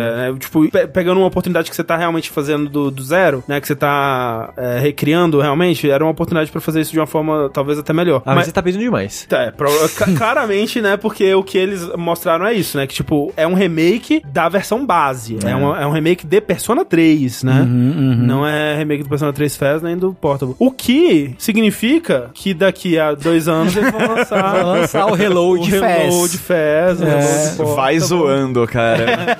Não, assim, absolutamente nenhuma zoeira da minha É. parte. Não, não, não, assim, assim. O Dante no Shin Megami Tensei Nocturne era pago. Era, é. É. Eles vão vender DLC da protagonista feminina. Ah, vão, vão, vão. Pô, Você tem toda a razão, Sushi. É. Você tem Me- toda a razão. Eu prefiro isso do que não ter. Mas eu prefiro que não fosse. se, se for o caso, né? É. Tá. Tirando o meu cu Eu, aqui. eu, eu É. vejo eles, eles lançando uma mini campanha ou campanha da protagonista feminina Ah, não paga. duvido nada, não duvido nada. Assim, seria melhor do que lançar de novo, tipo, né, separado num jogo à parte. Uhum. Pelo menos lança como DLC. Agora, tem umas outras coisas aí, né? Tipo, uma coisa que eles disseram em entrevista, os produtores, é que, ok, não vai ter audiência, não vai ter protagonista feminina. Mas eles vão colocar conteúdos do FES salpicado durante o jogo. Porque o FES ele adicionava mais social links, mais, Uhum. Mais outras atividades e coisas do tipo. Algumas dessas coisas eles vão trazer. Uhum. Uma outra coisa que eles falaram que eles vão trazer também é que, como um, sei lá, um visual novel dating sim de sua época, Hum. você só tinha social link com as meninas, né? Uhum. Você não saía pra fazer uma atividade com o seu brother. Aham. Porque isso é muito gay da sua parte, né? Não pode, aparentemente. Aham. Então aqui nesse remake eles disseram que eles vão ter atividade. Não vai ser social links, porque os social links já estão contadinhos, né? Aham, sim. Mas você vai ter Mais atividades com, com os mano. com os manos. Ô. Né? Então vai ter mais cenas com isso. Outra coisa que eles disseram é que não dá pra mudar a estrutura do Tartarus, né? Porque são 250? É, e, e ele é muito ligado, muito, muito ligado intrinsecamente com o É, plot, não então tem não como. daria pra você fazer a dungeon temática tipo Persona 5 e tal. Mas o que eles disseram é que é, vai ter mais conteúdo de história durante a dungeon pra deixar menos sei lá, Cansativo? cansativo, assim. Então você vai ter mais diálogos únicos e tudo mais ao longo da dungeon. Uhum. E disseram também, aliás, isso eles não, não- eles comentaram sobre, mas o pessoal já caiu matando logo de cara porque estão trocando todos os dubladores, né, da versão. Mas você jogou em inglês, você jogando errado, né? Que isso? Pô, Akihiko Leon O'Brien, top demais. É, ah, Que que é isso? Muito purista da sua parte. é, é, não, é, sim, sim é. Joguei todos os personagens em inglês. Mas assim, eu entendo porque, primeiro, que muitos desses dubladores, hoje em dia, eles são maiores, assim, acho que eles cobrariam mais, eles cresceram na Provavelmente, carreira. é, sim, sim. E também, pô, 20 anos, né? 20 anos. Então, alguns desses caras já não tem mais aquela jo- a voz jovem que tinha 20 anos atrás, né? Então, eu vi que eles estão pegando bastante dublador que tá, tá chegando agora. Dá oportunidade pros jovens Sim, também, sim, sim, né? sim, sim, sim. Eu não me incomodei tanto com essa parte, não, sinceramente. Eu sei, eu sei da, né, do saudosismo aí e tudo mais, É mas... que nem a galera que pre- prefere a tia velha. É, Exato. No Persona Pô, 4. eu velha, é. muito a tia velha. É, tem, é bom, tem, tem alguns dubladores que foram cancelados também, né? Tem. Mas, enfim. E uma coisa que eu achei curiosa também, que eu, eu vi numa entrevista que, eles, que os produtores deram, é que eles decidiram, enfim, né? E o desenvolvimento começou em 2019, desse remake. E o que levou a Atlus a aprovar e o que levou eles a decidirem nesse projeto foi as enquetes que eles fazem. Tipo, todo ano eles fazem essas enquetes de, tipo, ver o que, que o pessoal quer que eles façam em seguida. Precisa de enquete pra É, saber. Pois Tipo, é. Mas Caraca, cara. Imagina a burocracia de uma empresa dessas, velho. Mas o que eu acho que é interessante é que nessa, na enquete de 2019, que foi a enquete que levou eles a decidirem, Persona 3 empatou em primeiro lugar com Persona 2. E aí eles Estamos a estacar. Então, ó, tem, tem fé. A gente tem. Vamos, vamos acreditar. Já pensou, Tengu, o universo que o 2 ganha o Nossa, remake? eu quero, eu quero morar nesse universo. Mas Mas eu espero assim- que o Tengu desse universo seja muito contente agora. Mas dado que eles levam a sério a- o resultado de enquete, nada impede Ah, não, não. um 2 remake. Pô, a um- porque assim, o 2 é o meu personagem favorito. Uhum. E ele num tratamentinho desse, assim, nossa, que delícia. Mas aí tem que juntar os dois jogos, né? Preferencialmente. É mentira isso, né? O 2 ganhou e eles estão. É, é só, mi- é só mentira, é, mentira. É só mentira. É. Mas- porque dá muito mais trabalho fazer o 2. Mas, ó, o, a Capcom também tem feito essas enquetezinhas e levado a Então, sério. pois né? é, é isso que eu A queria Koei dizer. também faz. Muitas empresas têm feito essas enquetes e aí, ó, tipo, ah, você pode pensar, ah, bobagem, eles nunca vão nem ler isso aqui, ó. Temos Eu respondo jogos- todas. É, Não, todas. sim, lógico. né? Correto. Passar ali, imagina. Não, porra. Apa- Apareceu aí recentemente aí num bagulho da Capcom essa da semana passada. Enquetezinha ali, pá. Os caras botaram Sengoku passaram entre parênteses Devil Kings. Opa! É, ó. É aqui que eu vou clicar. Mas podia marcar mais de uma, né? Então, enfim. Alguém. alguém... Diluiu, diluiu o seu voto. Então, pois é.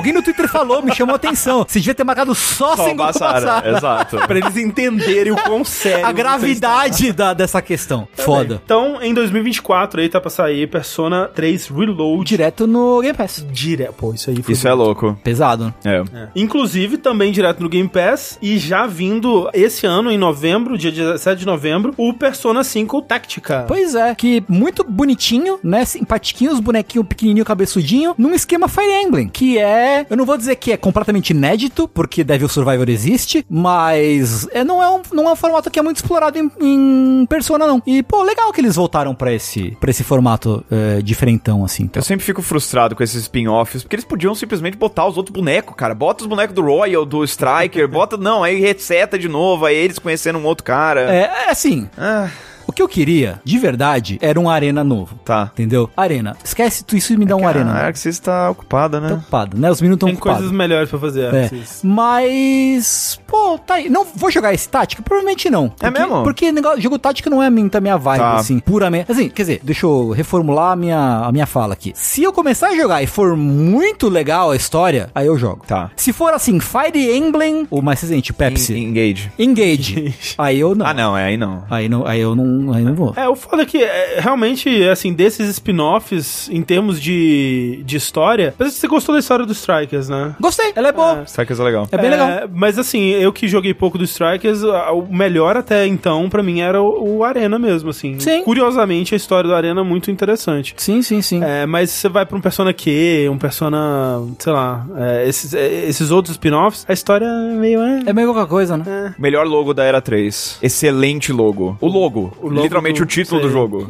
Bonito, bonitaço, cara. Sim. Sabe o que jogo eu acho que tem um logo melhor? Uh, talvez fiquei o ansioso. melhor logo É, da Era concordo, 3? Concordo. O Metaphor. Metaphor. Fantasio. Ah, tá, ok, ok. O logo dele eu acho muito maneiro. Ah, que ele é, ele é, ele é meio... Ele é tipo uma coroa, né? É, sim, sim. Estiloso também. Achei, muito achei estiloso. brabo, achei brabo, né? O que, que você achou, então, desse aí, é, Sushi? Eu tô muito feliz. Eu discordo da opinião de algumas pessoas. Uh. Opa. Porque esse jogo, pra quem não sabe, é o novo Persona.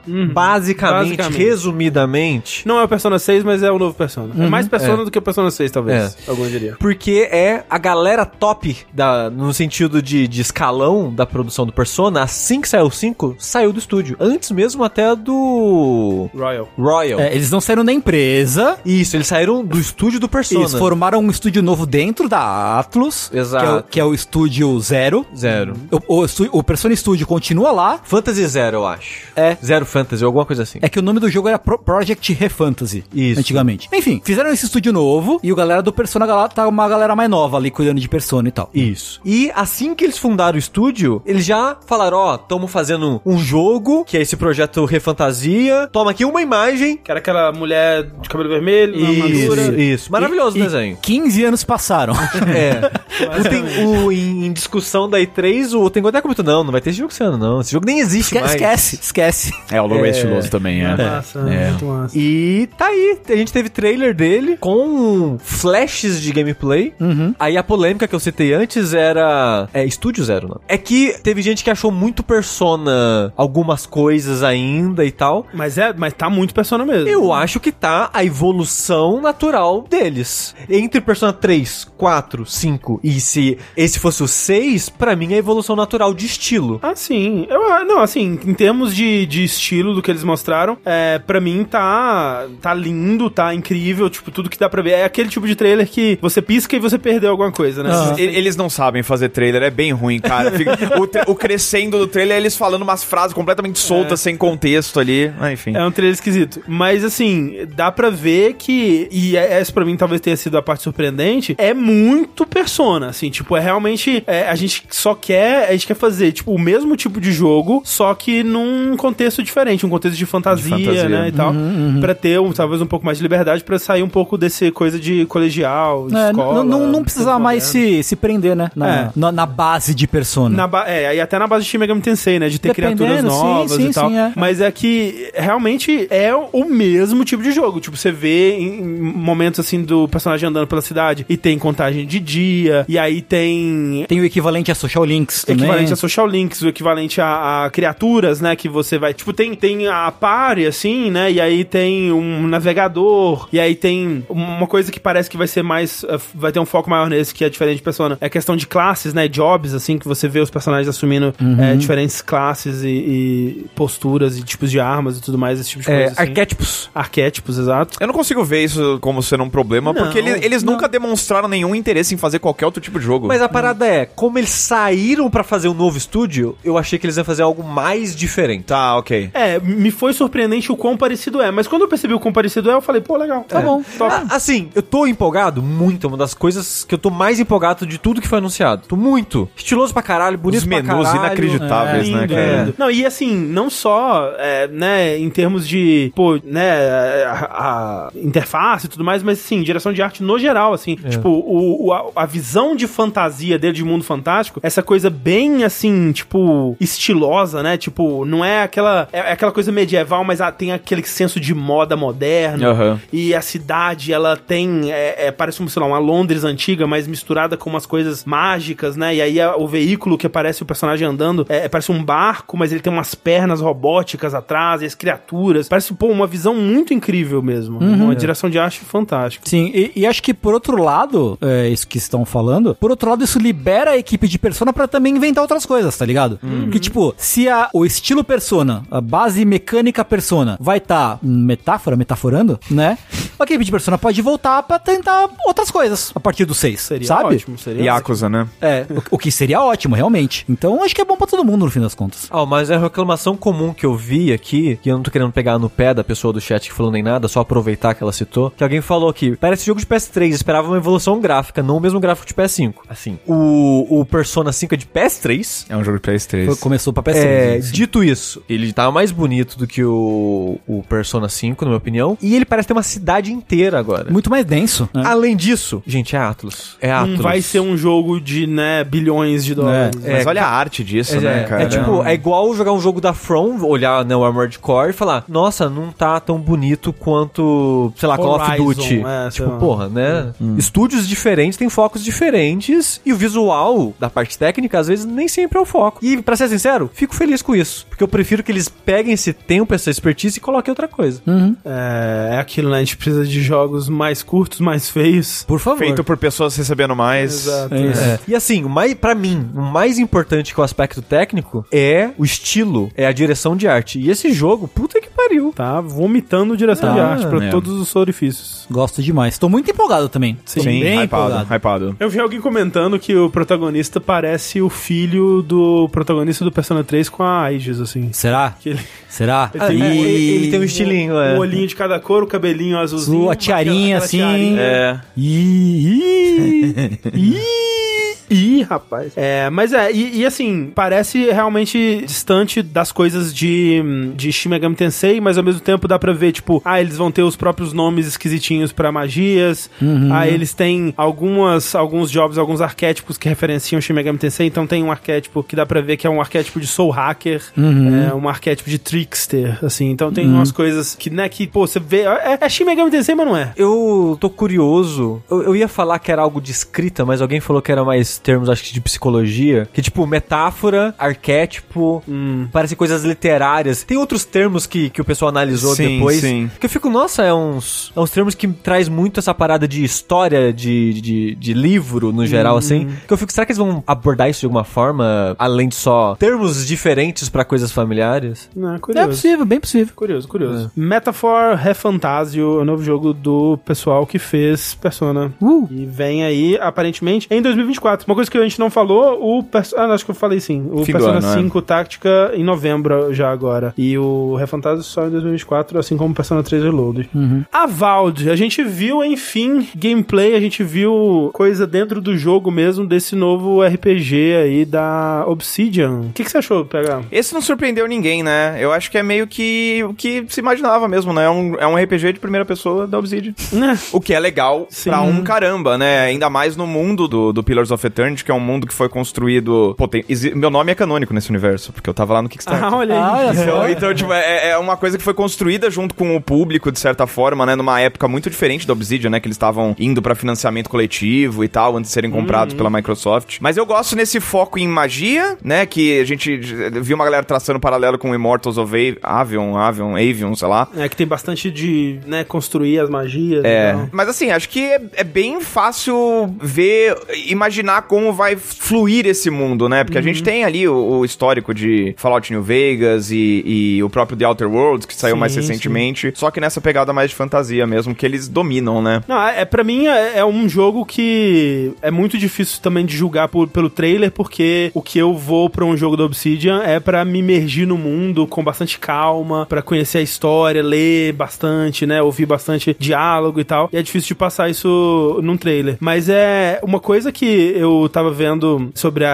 a reação que o pessoal teve. Muita gente eu vi que ficou decepcionada porque o primeiro trailer, ele, que era um trailer em CG, ele dava uma vibe mais dark, né? Mais realista mais até, né? realista. É. E ele e o que dá pra ver no trailer é que é um, um gráfico mais, não vou dizer cartunesco, mas mais Colorido. colorido, né? E tudo mais. O que pra mim não incomodou de forma alguma. E a outra coisa é o é o escopo do jogo, né? Porque a gente, eu acho que muita gente via o Avald quando ele foi anunciado e pensava, pô, é um, um Skyrim da, Hum. da Obsidian e tudo mais, mas na verdade é mais pra um, um escopo de Outer Worlds mesmo. Uma coisa menor, né? É. Mais enxuta. Outer Worlds que é tipo, ele, ele não é exatamente um novo Fallout, né? Mas. Chega lá, perto. É, É tipo, por aí. na, naquela, na, na sátira, né? Opções de humor, aquela coisa, ele lembra um pouco Fallout. Então, se, se Fallout está pra Outer Worlds, Skyrim está pra. Tá. Né, o Avald. Avald, assim. Tipo, e aí vai ser essa escala um pouco menor de uma história de, de fantasia no universo de Pillars, assim, o que, pô, me empolga, assim. Eu gosto muito da Obsidian. Eu acho que o único demérito tá na mão da Microsoft daquela época que a Microsoft fazia trailer CG mentiroso pra tudo. Como, por exemplo, pra Phantom Dust, que famosamente eles Porra. fizeram um trailer de CG pra um jogo que não existia sem consultar os desenvolvedores, né? Nice. Então, é, é, Nesse trailer eu não vejo problema nenhum, cara. Eles mostram uma diversidade de inimigo, mostram uma diversidade de cenário, mostram uma diversidade no combate, que você tem a- combate com arma mesmo, ou você tem combate com magia. Pra mim, assim, é o que eu tava esperando e eu tô feliz com isso. Explorar mais desse mundo, que é um mundo muito legal. Mas entenda a galera que falou, ah, mas queria gráficos melhores, queria não sei o que e tal. É Coisa de- tem que jogar,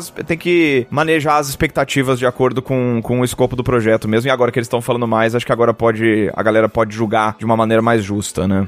E esse é o. Pô, a Obsidian tem um monte de projeto, né? Tipo, é, Grounded, tem esse Avald, o Paintment. O que mais que eles estão trabalhando? The Outer Worlds 2. Outer Worlds 2 também, né? Caramba, E bastante coisa. possivelmente mais, né? Porque os caras são, mais. são meio são meio maluco. Quando que foi? Você lembra quando que foi o, aquele trailer em CG?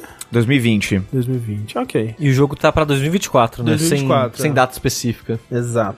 Nós tivemos nessa conferência da Microsoft alguns momentos assim que era um, um trailer que parecia ser alguma coisa e aí a gente descobria que era outra coisa que parecia menos interessante. Ah, eu sei o que vocês estão falando. Então, teve algum. Tipo, e foi em sequência, assim, porque você teve o, um Flight, Flight Simulator. Simulator. que, tipo, ok, vai, pô, aventuras de avião. Ah, é É. Flight Simulator. Legal pra quem gosta. Legal pra quem gosta. Aí você vai, pô, o helicópterozinho do Duna, vai ser um jogo de Duna. Ah, não, é no Flight Simulator. E aí, depois, acho que ou antes, Não, não, não, calma lá. Depois do trailer de Flight Simulator apareceu o helicóptero de Duna, vocês acharam que era o jogo de Não, não, Duna? é que não apareceu. Não, é, que, é que não foi assim. Foi Flight Simulator, apareceu o título, acabou, Acabou, o trailer. acabou. Não, acabou o trailer. Aí, É que corta. o, o Halo foi a calma, mesma coisa no passado. e eu caí no do Halo, eu caí no Halo. Corta o trailer pro deserto. A gente pensa, é outro jogo. Tá, ok. Porque a primeira coisa que aparece é só o deserto. Mas é outro Aí- jogo. Aí paisagem. Porque aquele é o Microsoft Flight Simulator 2024, aquele é DLC do que tá agora Outro lá. jogo do É trailer verdade. anterior. É, Não, pois é, isso é importante, porque às vezes gera confusão. Aquele que eles mostraram com várias atividades lá de resgate É a tudo próxima mais, versão. É outro jogo mesmo. Tipo, tudo bem que vai estar no Game Pass igual lá e, né, não vai fazer muita diferença no fim das contas, mas é, é uma nova versão mesmo do jogo. E aí também aconteceu isso com o Sea of Thieves, né, que eles começaram mostrando coisa de Monkey Island, assim, tipo, a Melee Island, meu Deus, que incrível. Ah, era Sea of No Thieves. COC. Mas foi legal. Não, foi legal. Foi legal, pô. É que é pra quem gosta, né? Eu, eu, eu não gosto muito de Sea of Thieves, mas, tipo, talvez Monkey Island seja o suficiente pra me, me fazer tentar. Uma coisa que eu gostei, que eu achei interessante no pós, assim, que eles falaram mais a respeito do negócio, é que aparentemente essa vai ser uma aventura mais robusta que vai dar pra jogar sozinho. Sim. Que é uma coisa que é completamente separado até mesmo do pacote do Piratas do Caribe, que eles fizeram um ano retrasado, né? Que Sea of Thieves é um jogo que normalmente single player é completamente miserável, assim, não, tem, não tem valor nenhum pra mim aquele negócio de você jogando sozinho. Ele brilha quando você tá no multiplayer, mas se eles, como eles estão se debruçando sobre essa franquia, que é obviamente historicamente single player, parece eles, Faz que eles estão dando né? essa opção aí e fico intrigado pra ver o escopo do negócio, né? E disseram que essa é a primeira parte de duas ou três. É, Ah, é? Vai, vai ser lançado em Vão capítulos? ser lançados em capítulos. E assim, legal que, né, não só eles estão recriando a Melee Island, né, a Ilha Vale Tudo do, do primeiro jogo, mas tem essa nova versão do Guybrush, dublada pelo Dominic Armato, que é uma versão diferente do Guybrush. Tipo, essa, essa versão ela não, não se encaixa em nenhum jogo. Tipo, mesmo Tá. se você pega o, o, o mais recente que foi o Return, né? Tipo, não, o Guybrush ele nunca virou o governador da ilha, né? Ele nunca, ele nunca seguiu esse rumo nos jogos. E me interessa, tipo, uma nova. Né, uma, Uma releitura, Uma assim. releitura, uma, uma nova. uh, um novo canon aí de, de Monkey Island, com LeChuck versão zumbi aparecendo também. Me dá aquela coceirinha de fã de Monkey Island, assim, e talvez seja bastante pra, pra eu dar essa chance aí, mas. né. Você vai, vai, vai pro Sea of Thieves, É André? Sea of Thieves, né? A gente O negócio é tenta. que tá no Game É isso Pass, que eu ia falar, né? pelo menos é isso, você não vai pagar. Exato, exato. Tá tudo certo. Que já sai por agora também, 20 de julho de 2023. Batendo a porta já. Tá vindo aí. Tivemos também um novo trailer de Senua Saga Hellblade 2. Eu vi muita galera brava com esse trailer. Brava por, por quê? É. Eu, eu vi também, e assim, pode falar primeiro. É que eu achei interessante porque aquele trailer que eles estão lutando contra um bicho gigante lá e já, um monte de gente jogando lance Sim, e tal, sim, sim. combinado com o que certos devs estavam falando, eu tive a impressão, e sinceramente eu tive essa impressão também, mas eu vi que muita gente estava sentindo que esse jogo ia pra um caminho mais de tipo, ah, vai ser uma aventura estilo Sony, meio talvez indo pro lado do God of War e tal. Uma e coisa eu, mais épica. É, uma coisa mais videogame Sei, mesmo. sei, sei. E eu acho que esse trailer aí provou que não. É Hellblade 2 mesmo, cara. É a mesma pegada. É muito É. você na sua cabeça ali. é, visuais lisérgicos, viagem e tudo mais. E eu sinto que teve muita gente que ficou frustrada com isso porque achou que a franquia ia dar um salto e na verdade ela ainda tá no, no escopo dela ali mesmo, Não né? pode estar fazendo as duas coisas. É. É que esse trailer é muito Hellblade 1, né? Sim, mas não quer dizer que fora dos momentos assim não vai ter um gameplay mais envolvido com coisas épicas É, acontecendo. Eu acho que no fundo vai Então. ser isso que você tá falando, Zushi. O lance pra mim é só que me parece. o-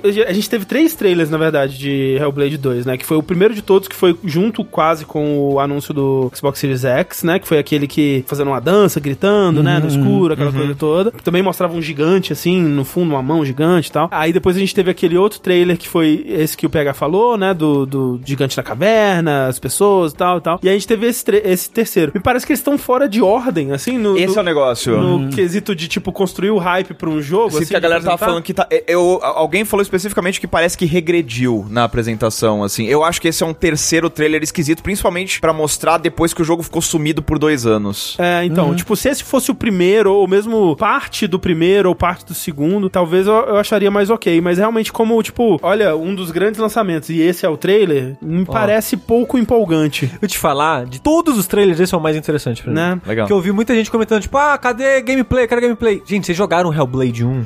E é- esse é o gameplay Ah, do Hellblade 1. É parte dele, né? Ele tinha muito Então, combate mas é a também. melhor parte. É a parte que as pessoas. Quando você lembra de Hellblade, você lembra do quê? Mas então, mas eu joguei o Hellblade 1. Eu queria talvez Então. uma coisa diferente. Ah, mas até aí você já jogou videogame. sabe? Porra. Não, é- Tipo, os jogos e séries, elas repetem temáticas e coisas semelhantes. Não, mas meu né? ponto Elas é, não se até recriam. agora o que tinha sido mostrado de Hellblade 2 era algo diferente que parecia uma evolução, né, do que foi o primeiro jogo. E eu não ligo de ter, e como eu, como eu disse, eu acho que no, no fundo você tá correto que o jogo vai ser tudo isso. Esse trailer não quer dizer que os outros trailers agora não existem mais, né? É. Mas é como, tipo, vamos mostrar esse jogo e ser só esse momento, me pareceu ousado. É, eu Não gostei. me empolgou muito. Porque quando mostrou os outros trailers, que é tipo, ah, o bicho gigante e tal, eu pensei, pô, maneiro. Ninja Theory faz uns combates legais. O combate do primeiro não é incrível, mas é competente pro tipo de jogo que eles estão fazendo, principalmente dado o desenvolvimento que ele teve e tudo mais. Mas não é o que eu quero de Hellblade. Porque isso eu posso ter em outras coisas, outras séries e tal. Quando eu vi esse trailer, que eu vi, tipo, ok, é Hellblade, de novo. Não, eles não deletaram do jogo o que foi mostrado antes, eu imagino, Pra colocar isso aqui aqui. Então, quando eu vi isso, esse trailer me empolgou muito mais. Porque esse é o tipo de coisa que eu quero de Hellblade, que é o tipo de coisa que não tem em outros jogos. É. É, a- é o tipo de coisa que Hellblade tem. Pelo menos feito dessa forma. Então eu fiquei feliz porque ainda tem o que eu gosto da série e eu gostei muito do tipo de coisa que eles mostraram. Sabe o que eu acho que é o, o que pega pra mim? Não pra mim, mas é, é porque é muito estranho porque eu tô meio que falando da perspectiva. Eu, eu quero esse jogo, eu quero jogar esse Não, jogo. eu e tal. também, eu Mas é também. que é, esse jogo foi anunciado, foi o jogo que anunciou o console. E eu acho que quando você anuncia um jogo com o console, você cria uma expectativa de que, tipo, esse aqui é o jogo mainstream que a gente quer vender esse console pra você jogar. Mas, mas aí eu acho que é uma leitura errada. Não, sim. No- no- do ponto de vista que a Microsoft agora, e o Phil Spencer já falou isso inúmeras vezes, mas talvez na época essa visão não tava lá, É. diversidade. Sim. Ele quer anunciar coisas diversas. Mas, mas o, o resultado disso é que, por exemplo, nessa época, tipo, depois do, do, Game, do Game Awards que foi anunciado, 2019, alguma coisa Alguma assim? coisa assim. Depois do Game Awards e depois do segundo trailer, eu via muita gente mainstream comentando de Hellblade. Não vi ninguém falando de Hellblade. Dessa galera, a galera meio que ignorou o Hellblade. Depois disso, ou tava reclamando, sabe? Então eu acho que, pro fã de Hellblade, tamo junto, é nóis. Eu acho que se você tava achando que, tipo, pô, mas Hellblade é um jogo super esquisito, eu quero jogar também, eu acho que você vai ficar pra trás. Eu acho que não é pra, pra essa galera, né? Eu acho que o problema desse jogo é ele ser anunciado o jogo antes de ter jogo. É. Talvez, talvez. É, é que aquele primeiro teaser que eles fizeram há Aquele- quatro anos atrás. Aquele primeiro dava uma ideia até de que seria outra coisa o jogo, né? É. Tipo, dava, dava uma ideia bem diferente mesmo. do- É, e, eu- e tipo, eu nem falo da temática dele nem nada, é porque é muito cedo. E a internet não consegue. Se você tem um ciclo de anúncio e lançamento É. de quatro anos, o pessoal fica puto. Ah, mas faz dois anos que não mostra o jogo. Gente, o jogo demora pra ser feito. Todo jogo agora, dessa escala, leva quatro anos, pelo menos, pra fazer. Sim, sim. Ah, o problema é que eles anunciaram cedo demais. Mas, mas eu até digo em termos de, tipo, pô, o Hellblade 1 é um jogo muito solitário, né? E aí você tem aquele primeiro teaser do Hellblade 2 que é ela com um exército, né? E, tipo, parece que tava comandando uma, uma guerra, né? E, tipo, nossa, que diferente, né? Isso. E tudo bem, pra mim, ele ser mais do primeiro jogo, eu acho que é um puta jogo legal e, e tá bonito, né? Meu Deus. Não, como tá bonitão, cara. Doideira. Completa doideira. Cheio de cu na parede, pô. É o que a gente espera da nova geração. E aí vem a dona Capcom com uma surpresa, né? Que todo mundo achou que era Onimusha. Você achou que era Onimusha? também? Não, mas eu não sei. Eu, eu- parece que eu sou estranho mesmo por isso.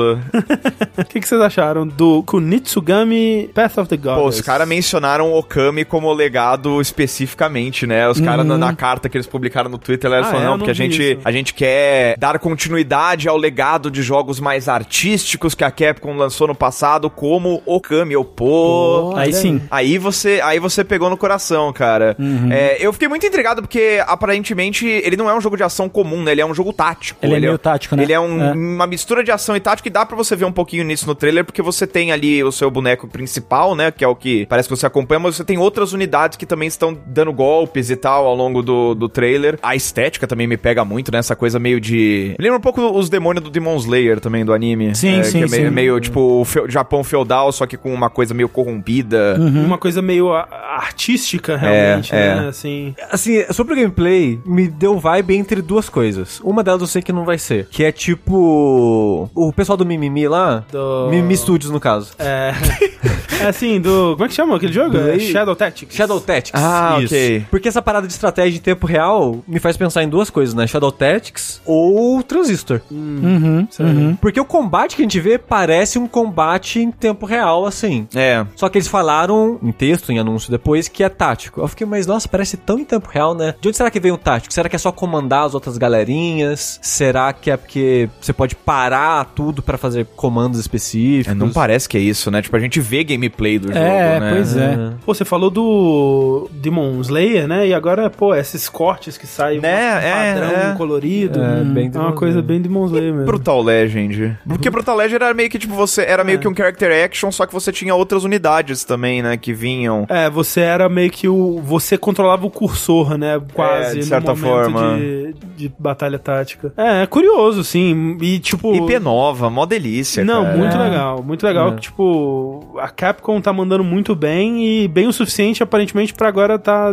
arriscando uma IP nova, que realmente nem parece, tipo, pô, não parece uma aposta segura necessariamente, né? Parece, Hum. ela é uma coisa visualmente ousada, com um gameplay que não é imediatamente compreensível, a- absorvível, assim. Parabéns, Capcom, tá vivendo um... Era de ouro, cara. É a era de É. ouro da Capcom, É, né? total. Só faltou o quê? Mega Manzinho, né? Mas, E mas isso a, gente, a gente fala depois disso E, aí. e mais o que, Tengu? A gente fala depois disso aí. Falta algumas coisas. Falta algumas coisas. Ela chega lá. Queria destacar também rapidamente aquele Jussante, eu não sei como é que escreve, fala o nome desse, desse Uhum. jogo, mas é um jogo de escalada. Que Achei... é da Dontnod também, né? Que foi É? que- é, eu acho- por isso É. que eu perguntei aquela hora se aquele era o da. Ah. É da Dontnod também. É, porque esse a gente também jogou a demo ao vivo, né? Se jogou. De todas as demos que a gente jogou, essa parece a mais demo de evento, assim. Porque as outros jogos pareciam já jogo O final. do jogo, É, né? um pedaço de um jogo Sim, finalizado. sim, sim. De polimento e tal. Esse jogo tinha várias coisinhas que a gente ficava. Hum, isso podia dar umas.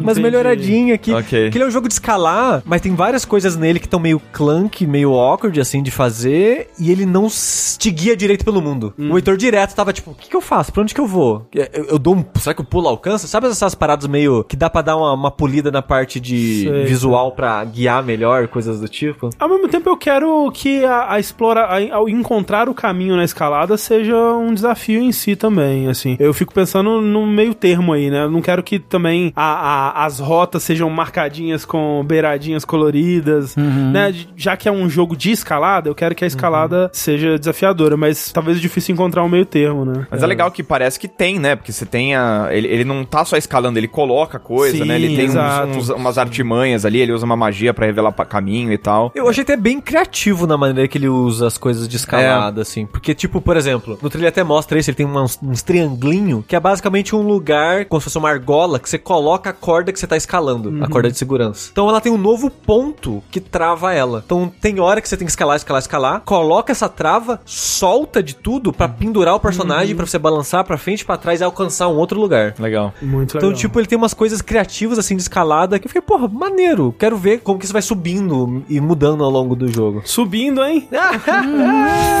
Sempre a subir. Esse jogo é interessante porque ele, ele é finalmente um jogo focado numa mecânica que persiste na nossa indústria já faz uns 15 anos, né? Tipo, todo jogo de ação Tem que ter um tem momento. escalada. É. Tem é, desde Uncharted, até antes disso, né? Mas, e, e nunca focaram laser ne- nessa mecânica especificamente, fizeram um jogo só disso, né? Eu, eu- Acho que talvez o mais próximo, aquele Growing Home, como é que chama? Aquele de Growing Grow- Grow- É, não é Grow Home? Grow Home, Grow é Home, verdade. é, Grow Home. E, Mas- e um pouquinho daquele de esqui também, que você tinha que escalar a montanha pra chegar, pra descer depois da Ubisoft. Steep. Steep, é. É, um pouco. Mas é, realmente, que nem o Sushi falou de ter o equipamento, né? De você. né? E aí ele vai pra até um, um ponto que parece mais fantástico, né? Dessas plantas que ajudam e tal. Parece muito legal. Disseram que a pronúncia do título é Jussan. É français. É francês. Mas é um termo que existe em português também, Jussante. Né? Aparentemente. É, e, a- e ele tá pra sair ainda esse ano, tá no outono, né?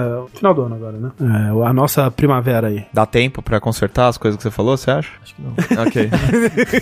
Então vai ser bom. Game Pass, aparentemente. é. Uhum. Então tá tudo certo, a gente testa. Outro que também vai sair no Game Pass por ser um jogo first party de dona Microsoft é o novo jogo da Inexile, o novo jogo do Brian Fargo aí, o Clockwork Revolution. É Bioshock 3, quer dizer?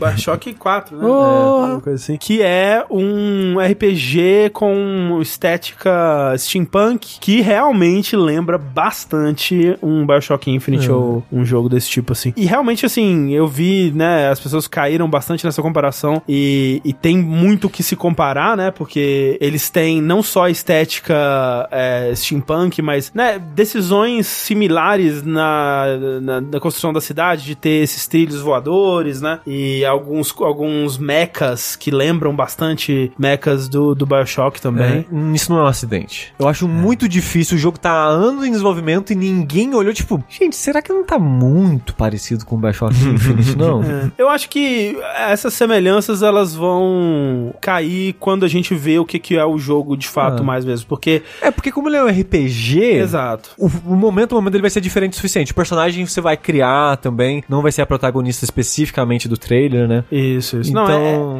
é, é- o Brian Falco disse, é um RPG, assim, hardcorezão mesmo, de estatística, né, atributos e batalha tática e aquela coisa toda mesmo. Tem uns momentos que mostra um combate em primeira pessoa, fiquei curioso de saber como que vai ser a, a perspectiva do jogo mesmo, porque quando você fala, ah, um jogo, um RPG do Brian Fago, pô, já penso lá, né, Wasteland 3, ou antes até, tanto pelo, pelo que dá pra ver no trailer, quanto pela parte gráfica do jogo, que é muito mais é, elaborada, né, dá pra ver que vai ser em primeira pessoa, de alguma forma, né, ou, ou pelo menos alguma parte do jogo vai ser em primeira pessoa, talvez o combate, você consiga ver ele em primeira pessoa, não sei, fiquei curioso, né. Me parece um jogo inteiramente primeira pessoa, cara. Pois é, mas aí quando você vê ele falando, não, é um RPG, pô, batalha tática, estratégica, É. É. status. Eu acho que no tático o máximo vai ser parar o tempo igual. Um VATS, né? É, VATS, é. É, curioso pra saber como isso vai funcionar. Tipo, A a Exile é um bom estúdio, cara. Eles nunca tiveram oportunidade de fazer um jogo com esse orçamento, eu sinto, né? Meio que um salto grande ali pra eles. Mas eu confio, cara. Apesar de, de- de toda essa estética meio, meio surrupiada e tudo mais, eu acho que é um pra ficar de olho, sim. Por mais que a Microsoft tenha uns 10 desses jogos em desenvolvimento, né, cara? Não, e- A Valve, o, o, o, o Starfield, esse, é tudo meio que RPG, RPG em primeira pessoa, pessoa. shooter. É, e, e mais um que tá sem data, né? Tipo, É. Fable, o novo da Compulsion, esse. Pelo menos não falaram. Todos os jogos aqui,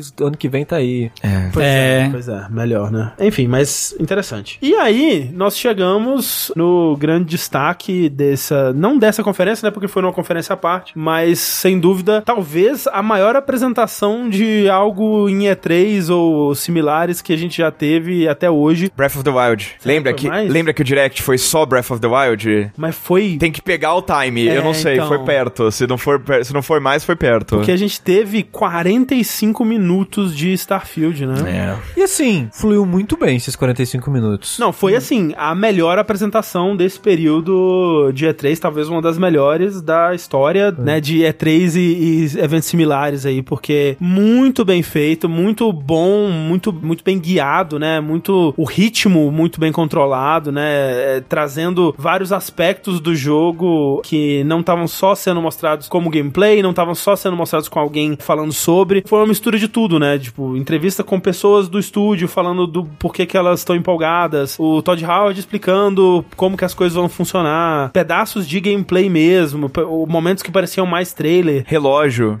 Relógio, relógio. É, e assim, eu não sei vocês, assim, mas é, eu fui de preocupado Uhum. com Starfield, preocupado com, né, o quanto a Microsoft tá apostando, né, pra esse jogo ser realmente seu, seu grande jogo aí, enfim, pra bem empolgado por, por Starfield. É, eu. Eu não sou muito fã da Bethesda no também geral. não, também não. Tipo, eu joguei Fallout 3 na época, achei muito maneiro. Skyrim eu achei maneirinho, Oblivion não gosto, Fallout 4 não me empolguei. Uhum. Então, tipo, é, é um estúdio assim que. Que eu sei que Bethesda é um estúdio que pra muita gente é tipo, beleza, Bethesda, bora. Não, não vou nem pensar muito. E pra mim é um estúdio que tem que me convencer. Porque eu confesso que eu tenho um pouquinho de preguiça, assim. E. O Starfield pra mim era Game Pass. Vou experimentar. Vamos ver quanto tempo eu duro. E agora eu tô tipo, porra, não, tô animado pro lançamento. Vou jogar. Tomara que seja muito maneiro como tu pareceu. Vamos ver quanto tempo eu duro. Porque eu sei que eu não vou zerar esse jogo. A parada dos planetas. Ele vai te hum, fisgar, Sushi. É, a parada dos planetas me preocupa um pouco. É, tem questões ainda que me preocupam. Como é que você tá, PH? Cara, eu tô, eu tô bem empolgado. Tô meio na perspectiva meio parecida com a sua. Eu acho que aquela apresentação que eles fizeram ano passado Preocupante, foi né? muito ruim, cara. Foi eu acho que aquilo lá deu uma descida muito grande no hype, porque eles basicamente mostraram uns tiroteio ruim. Tiroteio ruim, é, né, uns cenários é. genéricos, né? Total. coisas- Aí agora quando você começa a mostrar mais dos planetas, mostra mais de como funciona a coisa, o que, pra dar o insight do, de quem tava lá no evento físico mesmo, o momento que a galera mais pirou, somando o Starfield e Microsoft inteira, foi o momento que revelou que vai dar pra você com a sua nave entrar andando na nave, tipo, você acopla na Aham. nave rival e entra lá e mata todo mundo na bala. A galera, mano, pirou com aquilo. Aham. E assim, ele tem muitas coisas assim que você, você- durante a apresentação, eles meio que levantam a bola e você fala: Não, não é possível que o jogo vai dar pra fazer isso. E Eles dá pra fazer isso. Então, assim, montar a nave, a coisa de, de você é, sair do planeta e ter a transição Sim, pro, sim. pro céu, que nem No Man's Sky também. Essa coisa aí de, de você poder abordar combate espacial de maneiras diferentes. Teve muitos momentos assim. Só que assim, eu fico, eu continuo também com o pé atrás, porque é, eu sinto que eu gosto mais dos jogos da Bethesda do que vocês, na, na média, pelo menos que vocês estão falando aqui. Mas ao mesmo tempo, Fallout 4, quando ele foi apresentado na E3, também foi uma apresentação Ótima muito apresentação. robusta, muito boa, que convenceu. Naquela época eu saí também hypado pra jogar Fallout 4, e aí o jogo saiu e eu acho aquele jogo um fucking lixo. Eu odeio o Fallout 4, consegue ser pior que Fallout 3 em todos os aspectos, e ainda mais sendo um jogo que saiu depois do New Vegas, que tinha jogado a barra lá em cima, né? Sim. Então, assim, é. Apresentação boa, eu sei que a Bethesda sabe fazer. Jogo bom, eu também sei que ele sabe fazer. Eu não sei qual dos dois casos vai ser, cara. Mas eu tô empolgado, eu tô empolgado. Tô empolgado. É, e, e, assim, eu acho que é muito isso. É muito de ter uma apresentação que consegue te vender a promessa, né? E eu acho que é o que a gente tava falando no começo, né? De. Eu não quero, eu não vou pra um, evento, um, um momento, eu não ia pra E3, eu não vou pra, pra Era 3 agora, querendo só ver trailer e data, né? Eu quero, pô, eu quero. Me venda uma promessa, sabe? Me venda um sonho. Me venda. Uma mentiradinha, Sem, assim. sem uma mentira, mas que me engane. Porque tem mentira que você fala, pô, eu, tô- eu tô- eu- eu vejo a mentira que você tá querendo me vender e ela não está me convencendo. Essa não, tipo, talvez, talvez seja realmente só uma, uma apresentação muito boa, mas ela te vende um sonho, né? Ela te vende uma esperança, assim. É uma- Ela te vende um jogo que você não precisa pagar por ele asterisco. É verdade. É. Uma coisa que eu não sei se foi falado na apresentação, se foi numa, na, na, na coletiva de imprensa que a Microsoft fez depois lá, mas eu acho que foi na coletiva. Eles mencionaram que basicamente toda a equipe de QA, de a garantia de qualidade da Microsoft, tá trabalhando nesse jogo faz um tomara, ano. Então, assim, vai ser o primeiro jogo da Bethesda lançado com o, o aporte da, de Quality Assu- Assurance da Microsoft, né? Então, da Bethesda, né? E, e da Microsoft. Então, assim, ele- talvez até não seja um jogo tão bugado quanto a gente tá esperando, considerando o histórico das coisas, Eu né? gostei que na entrevista eles falam que atualmente é o jogo da Bethesda que vai lançar com o menor É. número de bugs. é isso que eles falam, tá, gente? Não, e aí justi que uma coisa que a galera mencionou depois que eu falei disso na minha live é que justifica agora porque que o Redfall saiu do jeito que saiu, né? Porque É, não tinha ninguém testando bug naquele jogo. É tipo... Toda a equipe lá. Não, é foda, porque, tipo, eu, eu vejo muita gente falando assim, tipo, ah, gente, mas é um jogo da Bethesda. A Bethesda lança jogo bugado. É isso aí que a gente merece, porque a gente é fã da Bethesda. E eu, tipo, não, gente, calma, pelo, pô, pelo Vocês de pagam caro no jogo. É, o jogo é caro, tipo, né? Mesmo no, no Game Pass e tal, você tá pagando por um serviço. E, tipo, velho, Tears of the Kingdom, tá ligado? Tipo, velho, o jogo saiu liso. A Nintendo é um, assim, Nunca, ok. nunca vai ter patch aquele jogo. Não, não é. A Nintendo não é pequena, mas ela é muito menor do que todo o poder de, de estúdios da Microsoft focados para polir um jogo, né? E, tipo, difícil dizer, comparar também qual é o, o escopo dos dois, né? Mas, assim, são dois jogos ambiciosos, né? E, pô, se dá pra lançar um num estado de polimento, dado, né, o quão ousado ele é e ambicioso nas coisas que ele tenta fazer, eu acredito que a Bethesda é capaz de fazer isso aí também. Eu, eu quero acreditar que esse jogo vai vir, tipo, né, não vou dizer absolutamente nenhum bug, mas pelo amor de Deus, né, não, essa- não no nível dos jogos que a Bethesda costuma lançar. Eu brinquei com. a- vai lançar com o menor número de bugs e tal. Todo jogo tem bug. É. É, tipo, só queria dizer, todo jogo tem bug. O problema é que o da Bethesda costuma ter mais. Até mais, né?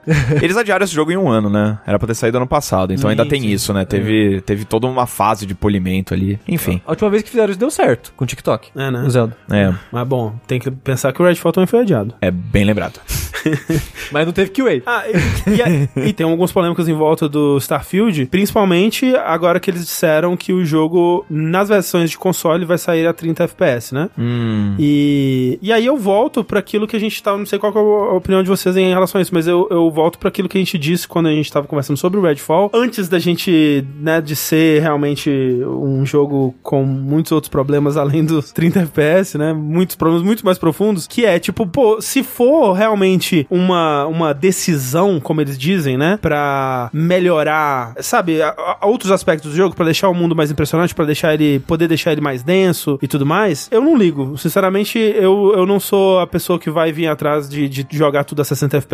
Em muitos jogos que dão opção, às vezes, dependendo do jogo, eu escolho jogar a 30 pra ter uma resolução melhor, uma, uma qualidade gráfica melhor. Pra mim, é só o que rolou na época do Redfall, que é, será que isso é um sintoma de outros problemas, né, é, é, que estão circulando o jogo? Ou é realmente uma decisão, né? Porque eles amam falar que é uma decisão. Tipo, quando foi sair, tipo, direto sair jogo com aquelas barras em cima e embaixo, eles falam, não, é uma decisão pra deixar mais cinematográfico.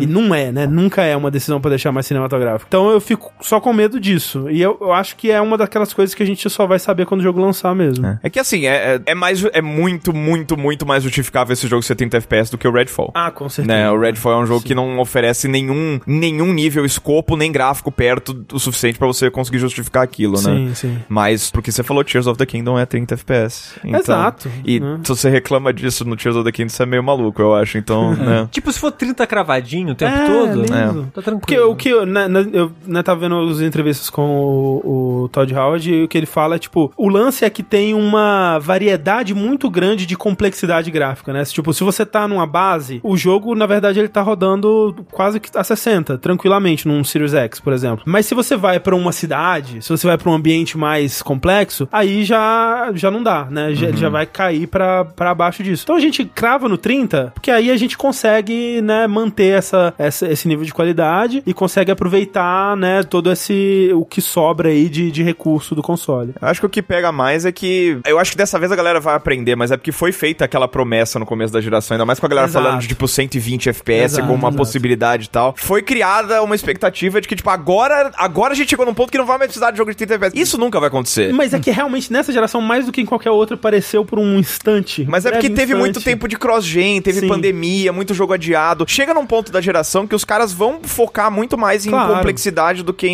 em performance. Isso é uma realidade do negócio, né? Não tem como. é. Então eu acho que a gente chegou nesse ponto e é isso aí, né? Pra trocar 30? Tranquilo pra mim, eu tô feliz. É. Pois é. Mas é, espero que não seja um, um mau sinal aí, né? Torcer pra que dia 6 de setembro, também virando a esquina aí já, né? Puta merda. É, Starfield venha bonitinho, redondinho, com tudo isso que ele tá prometendo. E esse é o nosso evento do Xbox. Meu Deus, já temos três horas de podcast, quem diria? É Uou. muita coisa.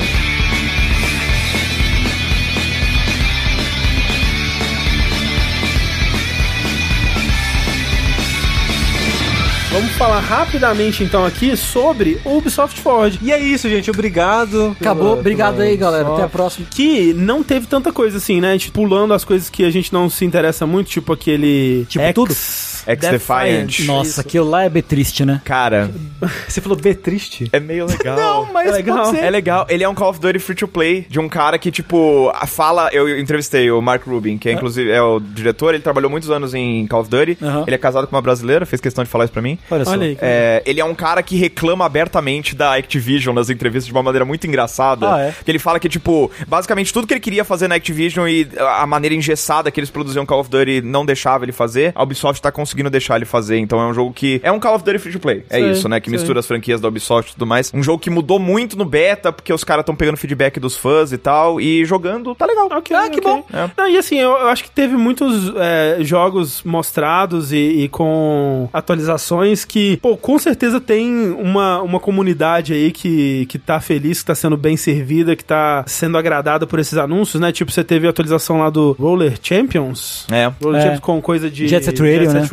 Teve alguns jogos, tipo aquele. O, mostraram mais daquele é, do novo The Crew. Que né? tá muito legal também. Ah, é? Jogou- Eu odeio The Crew 1 e 2. É mesmo? Falei pro diretor dos jogos. e, Cara, desculpa, eu não gosto de The Crew 1 e 2, mas eu gostei daquele. Eu joguei a demo. Ele tem um sistema de playlists Hum. que meio que quer abraçar o mundo. Então você tem uma playlist que é focado em carros japoneses que fazem drift. Ah. Tem uma play... E aí o foco é no drift. Aí tem uma playlist que é focada em carro vintage. vi- Vintage, que é carro Hum. antigo. E aí você, nas corridas, não tem tem freio ABS, não tem Sim. GPS, nada. Tem uma playlist que é focada em carro de Fórmula 1, e aí você tem que se preocupar com a durabilidade do pneu e tal. E tudo isso acompanhado com, tipo, mudanças visuais mesmo. Tipo, as pistas do Japão, do, do modo inspirado por carros japoneses lá, tipo, fica com umas coisas meio neon, meio Sim. doida, lembrando de Need for Speed, assim. E controlando gostoso. Então, Legal, legal. cara, a a os jogos que eu joguei da Ubisoft foram todos legais, cara. Que bom. Mas aqui a gente destacou quatro Assassin's Creed, basicamente. Vou falar pra vocês.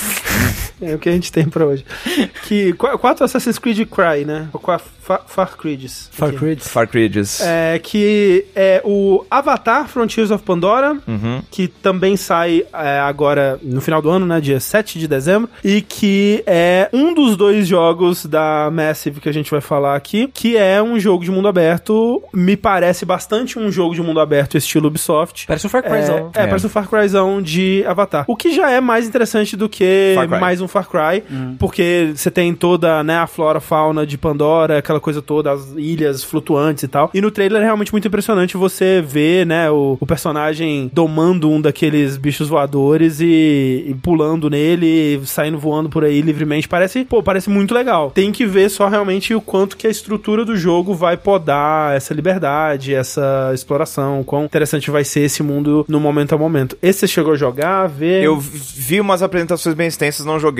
Eu gosto muito de Avatar, eu sou esquisito desse jeito. Eu gosto desse universo. Eu gostei da história, é tipo, ela, ela é meio que entrelaçada com os filmes, então, tipo, tem coisa que acontece durante o primeiro filme, mas a história desse é durante o segundo filme mesmo. Aham, aham. Você não é um avatar, você é um. Você é Navi. Um navio. É, só que normal. você é um Navi que foi raptado quando criança e foi criado por humanos. Então, tipo, você tem aquela, aquela coisa de, tipo, você não sabe direito ser um Navi ainda. E é assim que eles justificam que você vai ter habilidades dos dois mundos. Vai né? usar arma de fogo também, né? Porque normalmente o navio não encosta em metal, né? Então, assim, eles estão cobrindo todas as bases e tal. O que me impressionou, eu não vou desmentir, não, é claramente um Far Cry mesmo, mas eu achei muito bonito do que eles mostraram. bonito, Assim, né? o, o jogo rodando pessoalmente na minha frente, eu falei, caraca, é tipo, violento de bonito mesmo. E a Mount Voadora parece divertida porque tem uma coisa de relacionamento, que eles não entraram muito a fundo, mas parece que, porque eu não lembro o nome do bicho aqui, mas é que tem aquela coisa, né, que eu falo no primeiro filme que você cria um laço com a sua montaria, que ele vira um parceiro pra sua vida e tal. E eles estão entrando nisso num nível meio mecânico, assim, de tipo, você vai melhorar o seu relacionamento com esse bicho ao longo da, da gameplay. Imagino que isso vai render melhor agilidade, melhores habilidades e tal de, de voo e tudo mais. Mas o, o destaque mesmo é que é bonito o jogo. É, isso é, com certeza. Mostraram também Assassin's Creed, de verdade, né? O, o, o clássico, né? Mostraram três Assassin's Creed, na verdade. Mostraram o Nexus, que é um VR, Que o trailer não mostrou muito o que vai ser o jogo. É, CG, não, né? Não mostrou o trailer mesmo. É, não mostrou gameplay mesmo, né? Mostrou só um CG, assim, idealizado. Que já parece bastante complicado de jogar, assim, né? Porque você sabe que, tipo, a altura em VR é uma coisa maravilhosa, assim. No caso não dá problema, vertigem. A apresentação deles foi inteirinha, desse jogo foi inteirinha sobre opções de conforto, como eles chamam. Ah. Que é tipo, ah, vai ter um modo pra pessoa que tem muito medo de altura, aí vai colocar, tipo, uma, uma- meio que uma rede de proteção visual ali pra você não Sei. ficar com agonia e tal. Então, eles parecem estar, eles sabem disso, sabe? É. Então, enfim. Pra começo de conversa, você falar assim, pô, vou fazer um jogo de de Assassin's Creed. Já parece, tipo, cara, que talvez uma das piores franquias pra você adaptar pro É, VR, né? Parkour, precisa- pulo. Exato, né? Parece dificílimo. Então, que bom que eles estão pensando nessas soluções. Mostraram um pouquinho também do Assassin's Creed Codename Jade, que é o Assassin's Creed Mobile que vai se passar na China. Que parece mais um Assassin's Creed normal do que eu achei que ele pareceria. Jogo de celular, né? Hoje em dia. Ele vai ser meio que Genshin, parece. É. Pelo que eles estão falando. Vai ser tipo uma, um jogo meio single player, mas que vai ganhando pedaços. Entendi, eu posso tirar o áreas. Ezio no... É, eu não sei eu se vai ter. quebro uma pena de pássaro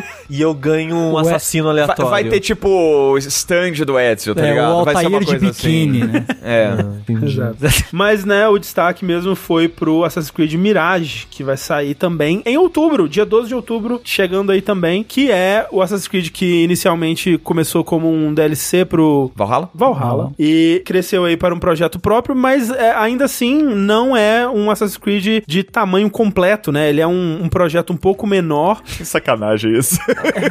Assim, tamanho completo comparado, sei lá, com Valhalla, É, né? exato, exato. É isso que eu quis dizer, que ele é, ele é mais no- na, na escala, no escopo dos, Dos Assassin's. Creed 1, 2 ali, né? Exato. E ele tá mais barato, né? Ele tá 50 dólares lá fora. Isso eu achei legal.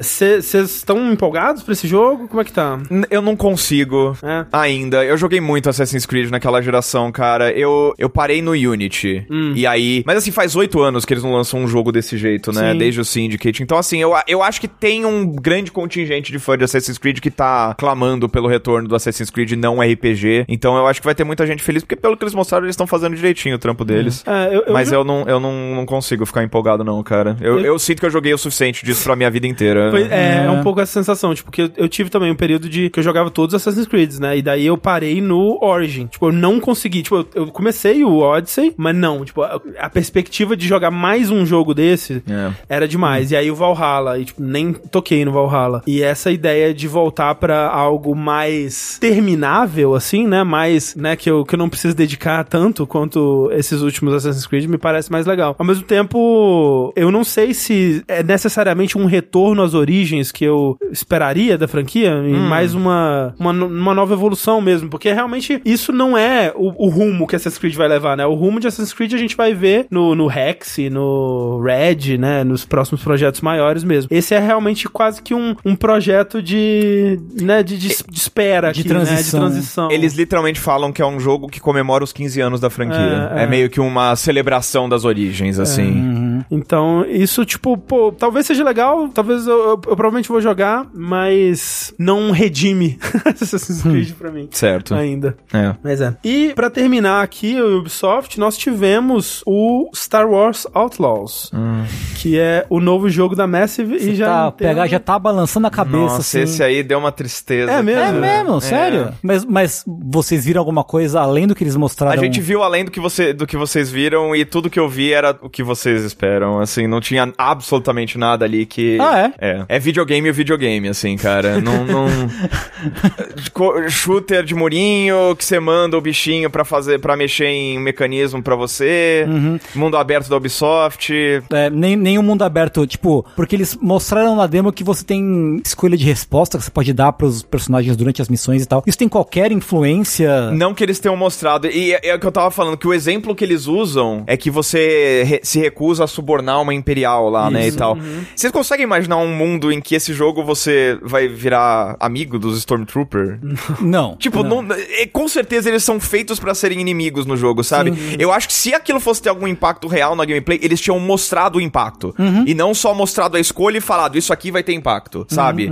Pra mim parece que eles estão sendo, porque é uma proposta de- que requer coragem. Sim. Se fazer jogo de mundo aberto de Star Wars fosse fácil, certamente já tinham feito antes, nesses últimos 40 Porra, né? anos, né? Nunca fizeram. Então eu acho que eles estão jogando o mais seguro possível pra, pra não desalinhar as expectativas da galera. Assim, aquela coisa, Hogwarts Legacy vendeu o que vendeu, sendo o jogo mais genérico possível de Harry Potter, de mundo aberto, né? Então eu acho que esse aí vai ser um sucesso também, cara. Não, mas- aquele vai ser um sucesso, sem dúvida. Mas assim, é, o, que eu, o que eu acho é que, tipo, e, e o, que eles, o que eu tava lendo em entrevistas, né, sobre a estrutura do jogo é: você vai jogar com uma personagem o mais, vamos dizer, moralmente cinza que se dá pra ser em Star Wars sem ser um vilão, ou um vilão que vai passar por um arco de redenção, como eles fizeram naquele, naquela campanha do Battlefront 2, por exemplo. Que é uma, uma, uma Han Solo, né? Uma, uma É. rogue, assim, né? Que é essa hum, é, contrabandista, né? Que tudo mais, que não, não sabe exatamente onde está a lealdade dela e tudo mais. E eles vão tentar fazer isso, me parece, através de facções, né? Eles, eles citam pelo menos três facções, eu não vou lembrar o nome delas agora, mas tem uma que é tipo a do Jabba the Hutt, do, do- dos Hutt, sei lá, e tem um, sei lá, uma que é mais contrabandista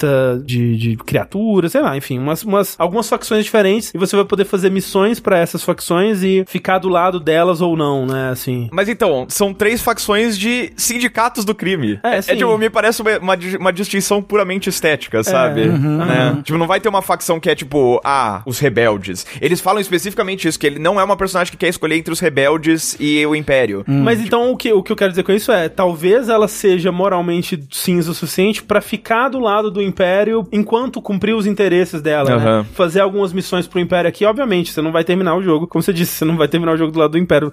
Imagina, no final você veste uma roupa de Stormtrooper. né? Sério, É se por isso, eu vou ficar surpreso, vou É, ficar feliz. Eu né? também acho que não. Mas eu acho que eles estão se colocando numa posição onde isso, pelo menos, é, enquanto cumprir os interesses dela, talvez seja uma possibilidade, né? Talvez realmente é, subornar aquela Imperial te levaria, né? E aqui eu tô sendo muito bondoso com o jogo, mas te levaria pra uma, uma série de side side quests que você não tem porque você decidiu Sim. é, não ir. Não dá pra saber realmente, né? Porque é o tipo de decisão que fica lindo num trailer, mas quando você vê na prática, muitas vezes é, é super raso e às vezes é só uma cena de perseguição, que é o que acontece no, no trailer que eles mostraram, né? Que, tipo, é, é o que acontece. Ela se recusa e aí dá o sinal lá de procurado do GTA Exato. e você foge dali, né? Basicamente é isso. Agora, eu não sei se vocês viram, a internet tá muito horny em cima desse robô amigo dela. Esse Eita! cara Ah, é? Sério? De, de casaco, Ah. porque ele tem uma cintura muito acentuada. Ok. Entendi. E as pessoas se fixaram na cintura do Acentuada, tipo, ele é cadeirudo, assim? Ele é meio cadeirudo, ele é meio... Então, tudo que eu preciso Né? é de um sobretudo e um bundão. Um bundão, exatamente. Excelente. Pô, tá bom, tá aí. Vai ver, é isso que o jogo tá pra oferecer, cara. É. Mas assim, e aquilo? Eu acho que é mais um Ubisoft The Game. Mas sabe o que, que me empolgou mais esse do que O Avatar? o Avatar ou Assassin's Creed, ou mesmo se fosse um novo Far Cry e tudo mais? É que ele me parece estar puxando mais pra Watch Dogs, e especificamente Watch Dogs 2, assim. Hum. Nessa coisa de você ter uma gadget, né? Que é, no caso, o seu bichinho de estimação ali. Acho que Ah. é Nix que ele chama. É o Nix, é. Você pode mandar ele pra alguns lugares pra, tipo, ah, ativar umas coisas, acessar uns lugares, que era como funcionava o drone no Watch Dogs. E além disso, você ter, pelo menos no que eles mostraram nesse trailer, um foco, ou pelo menos uma possibilidade de stealth, que eu sempre gosto muito. Tipo, Watch Dogs 2 eu tentei jogar quase tudo, sempre que possível, de forma não letal e em stealth, assim. E, pô, Watch Dogs 2 é muito legal, assim. Saudades daquele jogo, Eu cara. não joguei. É, então, se esse jogo tiver esse, esse gostinho Watch Dogs 2, assim, pra mim já é um, um grande caminho andado no, no termo Ub- Ubisoft The Game, assim. É, às vezes a Ubisoft, ela, ela acerta extremo. Watch Dogs 2 é um jogo que eu amo, cara. E, é- e, tipo,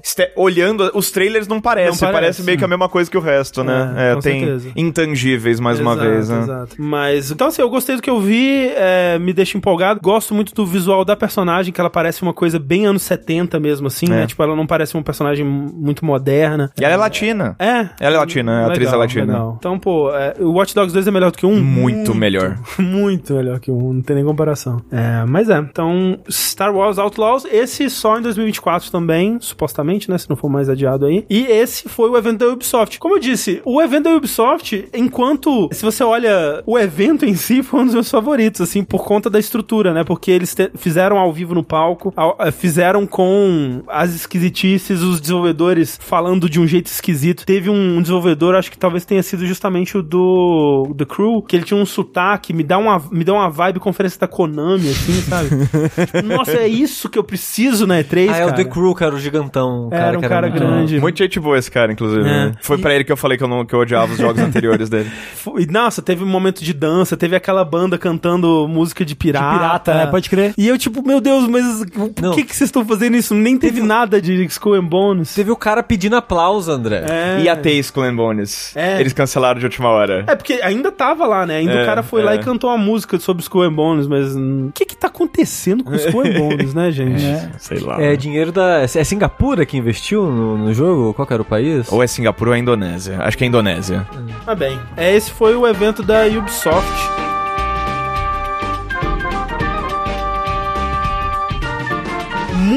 Rapidamente, Muito. Extremamente rapidamente. Muito. nós tivemos o evento da Capcom também, né? Sim, em que a gente não viu mais nada de novo de Dragon's Dogma 2. Hum. O meu trailer foi o mesmo. É, foi tipo 3 segundos de coisa Tre- nova. Três segundos. Teve o Mega Man que a gente merece, né? Que é o X-Dive Offline. É. É. Por isso que eu falei que, pô, faltou o Mega Man, porque assim, tô triste com o X-Dive Offline? Não. Mas eu tô feliz? Também não. Foi o último projeto do produtor. Sem noção, Tengu, que o cara falou, "Pô, eu vou sair da Capcom, mas antes de sair da Capcom, eu vou lançar esse Mega Man aqui, o modo sem gacha. Cara, como viúvo de muitos jogos gacha de celular, eu fico muito, eu fico muito feliz quando algum consegue meio que sair desse.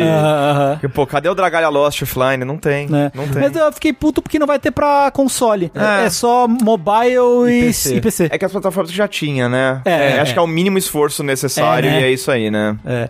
A gente viu. Não viu nada de novo do. Kunitsugami? Hum. A gente viu Pragmata. Tengu. Viu Pragmata, né? Pragmata é uma coisa que, Doideira. que eu jurava que não existia mais. É. Porém existe e pareceu interessante. E é a primeira vez que ele parece um jogo. É. Mesmo que a gente só viu 3 segundos dele. Não, e a gente viu ele sendo é, adiado com pedido de desculpas, né? Muito Porque fofo. A É. criança escreve um negocinho no papel, quando você vai ver, falando, ah, foi adiado, a gente não sabe quando É, vai ter. mas o Pragmata pareceu meio que um Souls da Capcom, assim, de certa É. forma. Será? Foi a impressão que eu tive do parece- pouco gameplay que, que apareceu. Me pareceu um jogo de pai triste, assim. É, O de pai triste? triste. Ficou- Eu fiquei com esse gostinho também, jogo de pai Que a- triste. aí a criança tem uns poderes, né? Te ajuda na travessia. É, tá, será que a gente vai ver um pai triste da Capcom? É, pois é. Tá na hora, pô. Tá na hora. Será que tá na hora? Não Mas sei. sabe o que me surpreendeu? Hum. Exoprimal pareceu interessante. É legal esse jogo, cara. Eu, eu joguei o beta, o Open Olha Beta lá. que também no fim de semana e ele é surpreendentemente divertido. É. O Yoshi jogou, ele tava comentando comigo, e ele falou que é uma estrutura muito louca, que o- as partidas são meio que em etapas, né? Então você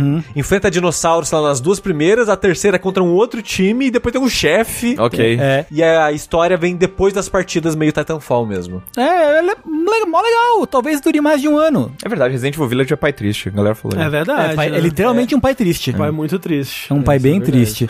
Talvez não morra depois de menos de um ano que nem Babylon's Fall. O Exoprimal.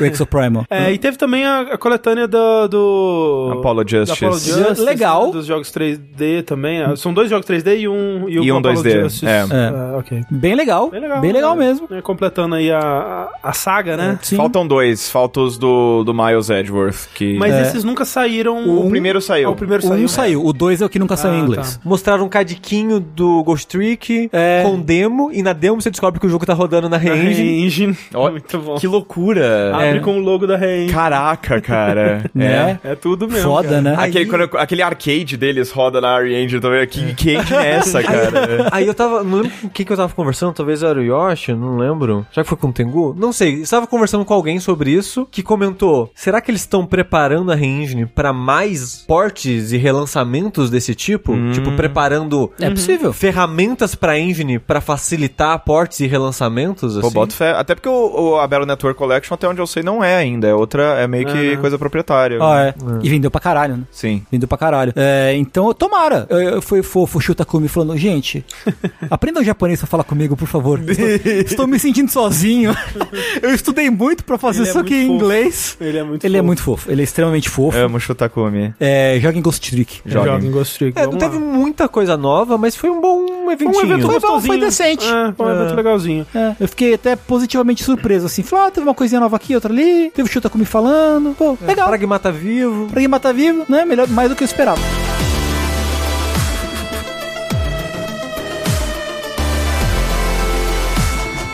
A gente não conseguiu encaixar ele em nenhum evento, mas eu queria pelo menos três minutinhos do PH falando sobre o que você viu de Armored Core. Armored Core, é verdade. Tava lá, cara. É, a gente tava conversando antes de começar aqui o, o podcast a respeito. Me parece o, o pulo do gato do- desse jogo, assim. Eu sinto que é o momento que esse jogo vai, não sei se conquistar o mundo, mas se propor a isso, pelo menos, né? É, é um jogo que, na apresentação ali, demonstra uma mobilidade num nível que nunca antes apareceu na série. Você tem jogos que são muito rápidos na série, né? O, o, o Armored Core O Forense. o For Answer é velozíssimo, assim, mas nunca com esse nível de controle, cara. E assim, é, a maneira como o, o robô consegue, tipo, o inimigo vem, mete míssil em você e você meio que costura ali, dando dash pelo lado pra chegar mais perto e dar uma espadada laser nele ali, me parecia muito crocante, me parecia um jogo que tava aproveitando, e segundo os próprios devs, é uma coisa que eles estão fazendo, todo o expertise que eles têm é, nessa, nessa trajetória deles no, no mundo Souls, que eles claramente é um estúdio que subiu muito de pedigree, né?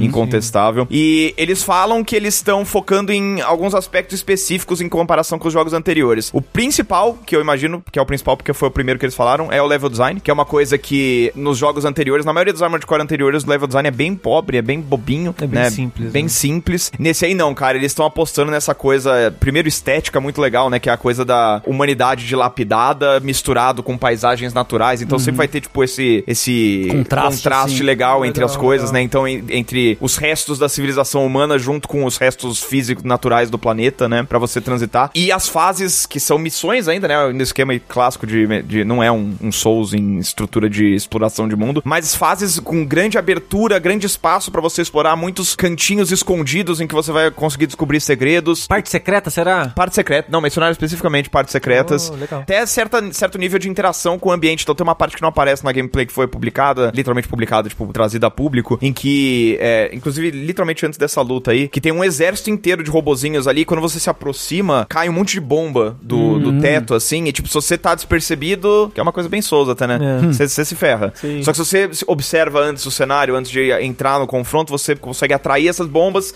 sair e aí meio que destrói praticamente todos os outros inimigos, menos o mini-chefe ali e tal, que oferece um desafio maior. Customização também parece ser um negócio completamente é, é, tradicional pra franquia, então não é uma coisa que tá se perdendo. Você tem os quatro botões de ombro ali, né? Tipo R1, L1, R2, L2, que controla cada um uma das coisas que você equipa nos seus braços, né? Então, Então. isso é novo da série, né? De. É é comum de Armored Core, pra quem não tá familiarizado, você pode carregar uma arma em cada mão e você pode equipar coisas nos seus ombros, nos dois ombros. É. Só que nos clássicos você tem que ficar trocando. Então, tipo, até o PS2, você basicamente tem uma mão esquerda, uma mão direita e você pode trocar a arma que representa a mão direita para o ombro esquerdo e depois o ombro direito. É, a única coisa que é fixa é sua mão esquerda, que ela tá sempre ali. No, no novo, não. No novo, no Armored Core 6, você tem completo controle a qualquer momento das quatro coisas que estão. Então você pode equipar ne- esse loadout que ele tem aí no- na demonstração que eles mostraram. É uma espada laser, Um escudo. um escudo e aí um lança-mísseis e meio que uma metralhadora. Só que aí vai do seu, né? Você pode, se quiser, colocar um monte de lança-mísseis ali diferentes e tentar a sorte só com isso, né? É, porque é uma parte do, do divertida de Armored Core é a experimentação, é você realmente expor a sua própria criatividade, a sua própria personalidade no seu robô. E visualmente também tá muito legal. Então você tem ali é, é, partes diferentes do seu robô que realmente mudam muito o visual, a maneira como ele é manipulado no espaço. Pode transformar o seu robô basicamente num tanque de guerra com esteira mesmo, em vez de pernas. Ou então com umas pernas meio trampolim ali, que ele só pula alto pra caramba. Então, assim, é, na moral, a pegada é, é um Armored Core que ainda retém a essência de Armored Core, não trai em nenhum nível o, o, o que a série era na época que não era não se postulava como uma série popular, mas ele tá pegando a experiência da From Software em desenvolver jogos que prestigiam um pouquinho mais a exploração, que criem um combate mais gostoso de controlar no minuto a minuto mesmo, e tudo isso muito bonito. O jogo tava rodando lisíssimo, cara. Eu, eu posso. Vou te fazer umas perguntas? Claro. Se você tiver informação ou puder passá-las pra gente. Ok. Antes de eu dar minha opinião aqui, porque como eu né, faço coleção de todos os jogos da From Software, eu tô fazendo uma maratona jogando todos os Armored Core. Saiu os vídeos, o pessoal. Sushi, o que, que você achou? O que, que você achou? O que, que você achou? Eu meio que não falei ainda exatamente o que eu achei, e eu vou esperar você responder. Se você tiver essa resposta pra essa dúvida. Tá. Você sabe o que acontece quando acaba a missão em relação a dinheiro? Ah, não exatamente. Mas eles, eles sinalizaram que você, cumprindo objetivos opcionais nas missões, você ganha mais dinheiro. E aí você vai lá e compra pecinhas novas pro seu robô. Entendi. Porque, assim, se o jogo vai ser bom, provavelmente. Hum. Eu vou me divertir com ele? Provavelmente. Tô triste com ele? Tô triste com ele. Ok.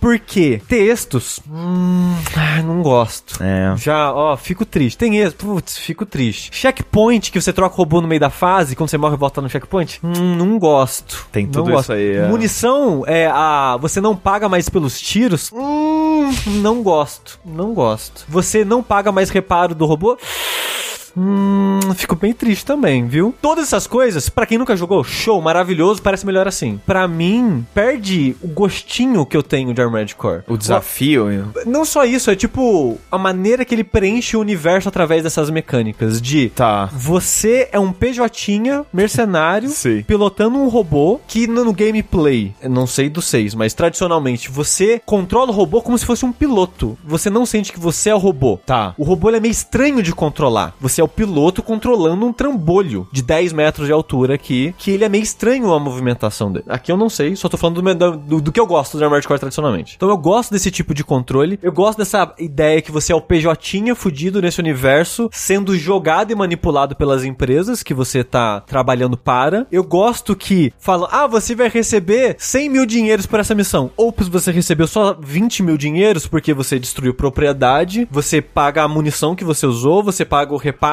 do robô que você usou e você recebe o que sobrar.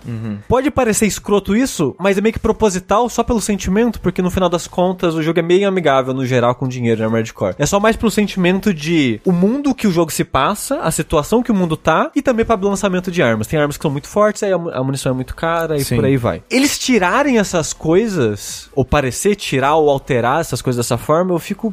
Deve ser legal de jogar, porque a From Software sabe fazer gameplay, né? Mas eu fico. Não tem aquele gostinho Armored Core, sabe? Mas talvez o gostinho Armored Core venha em outros aspectos novos, né? É. Eu sei, assim, a coisa da pejotização eu sei que vai estar presente na forma de narrativa, né? Porque a história se mantém, ainda é a mesma pegada estética. Mas, é, é, acho justo, acho justo, porque é meio que o. É legal quando a, a mecânica do jogo meio que suporta toda a narrativa e a- a- o seu posicionamento naquele universo, né? Ele ajuda na imersão, mesmo que não cause grandes impactos reais no fim, na sua jornada, né? En- Entendo, entendo as reclamações. E, né? tipo, e eu acho isso legal porque são tipos de coisas e comportamento que até hoje é uma hostilidade, entre aspas, que mais parece que é do que de fato é, que a gente não vê muito em, em jogos. Sim. Então, tipo, quando eu tava nessa jornada de Armored Core, é esse sentimento de, caralho, é é uma série, é um tipo de jogo tão único que a experiência que esses jogos estão me dando, eu não consigo nenhum outro jogo, não que eu conheça, pelo menos. E esse parece que vai perder um pouco disso pra abraçar mais gente. É, ele, ele tá. Ele quer galgar o mundo, né? Ele quer, ele quer virar o, o- Sei lá, se você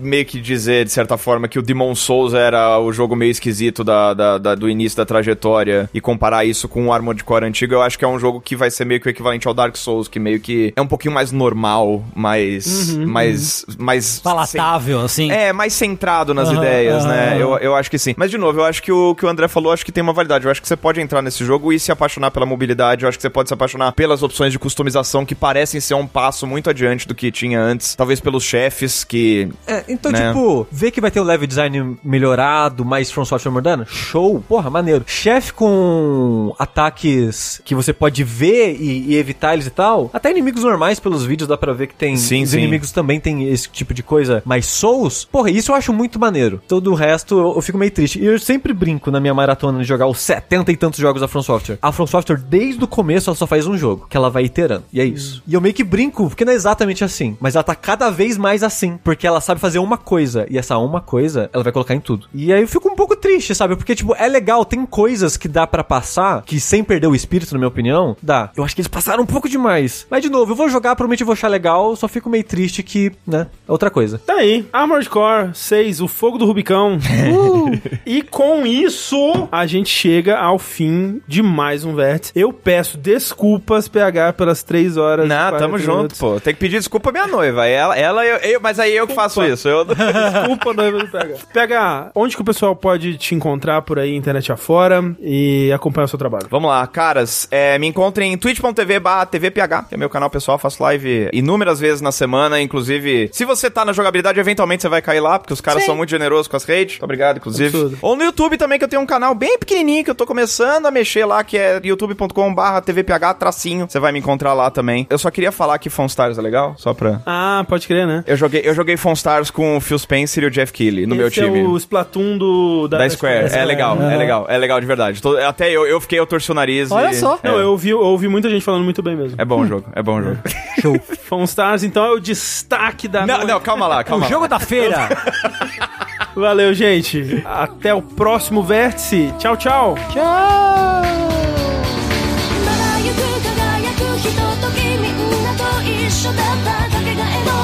のない時と知らずに私は過ごしていた今はただ大切に忍ぶよ I will embrace the feeling 君はね確かにあの時私のそばにいた。いつだっていつだっていつだってすぐ横で笑っていた。なくしても取り戻す君を I will never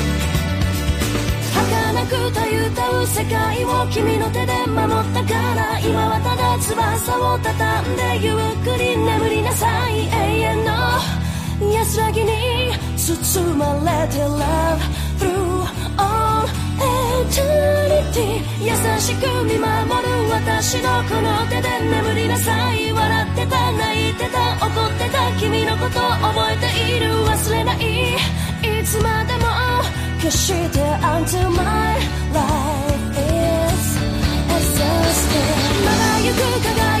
とときみんなと一緒だったかけがえのない時と知らずに私は過ごしていた今はただ大切に忍ぶよ I will embrace the feeling 君はね確かにあの時私のそばにいたいつだっていつだっていつだってすぐ横で笑っていたなくしても取り戻す君を浴び Never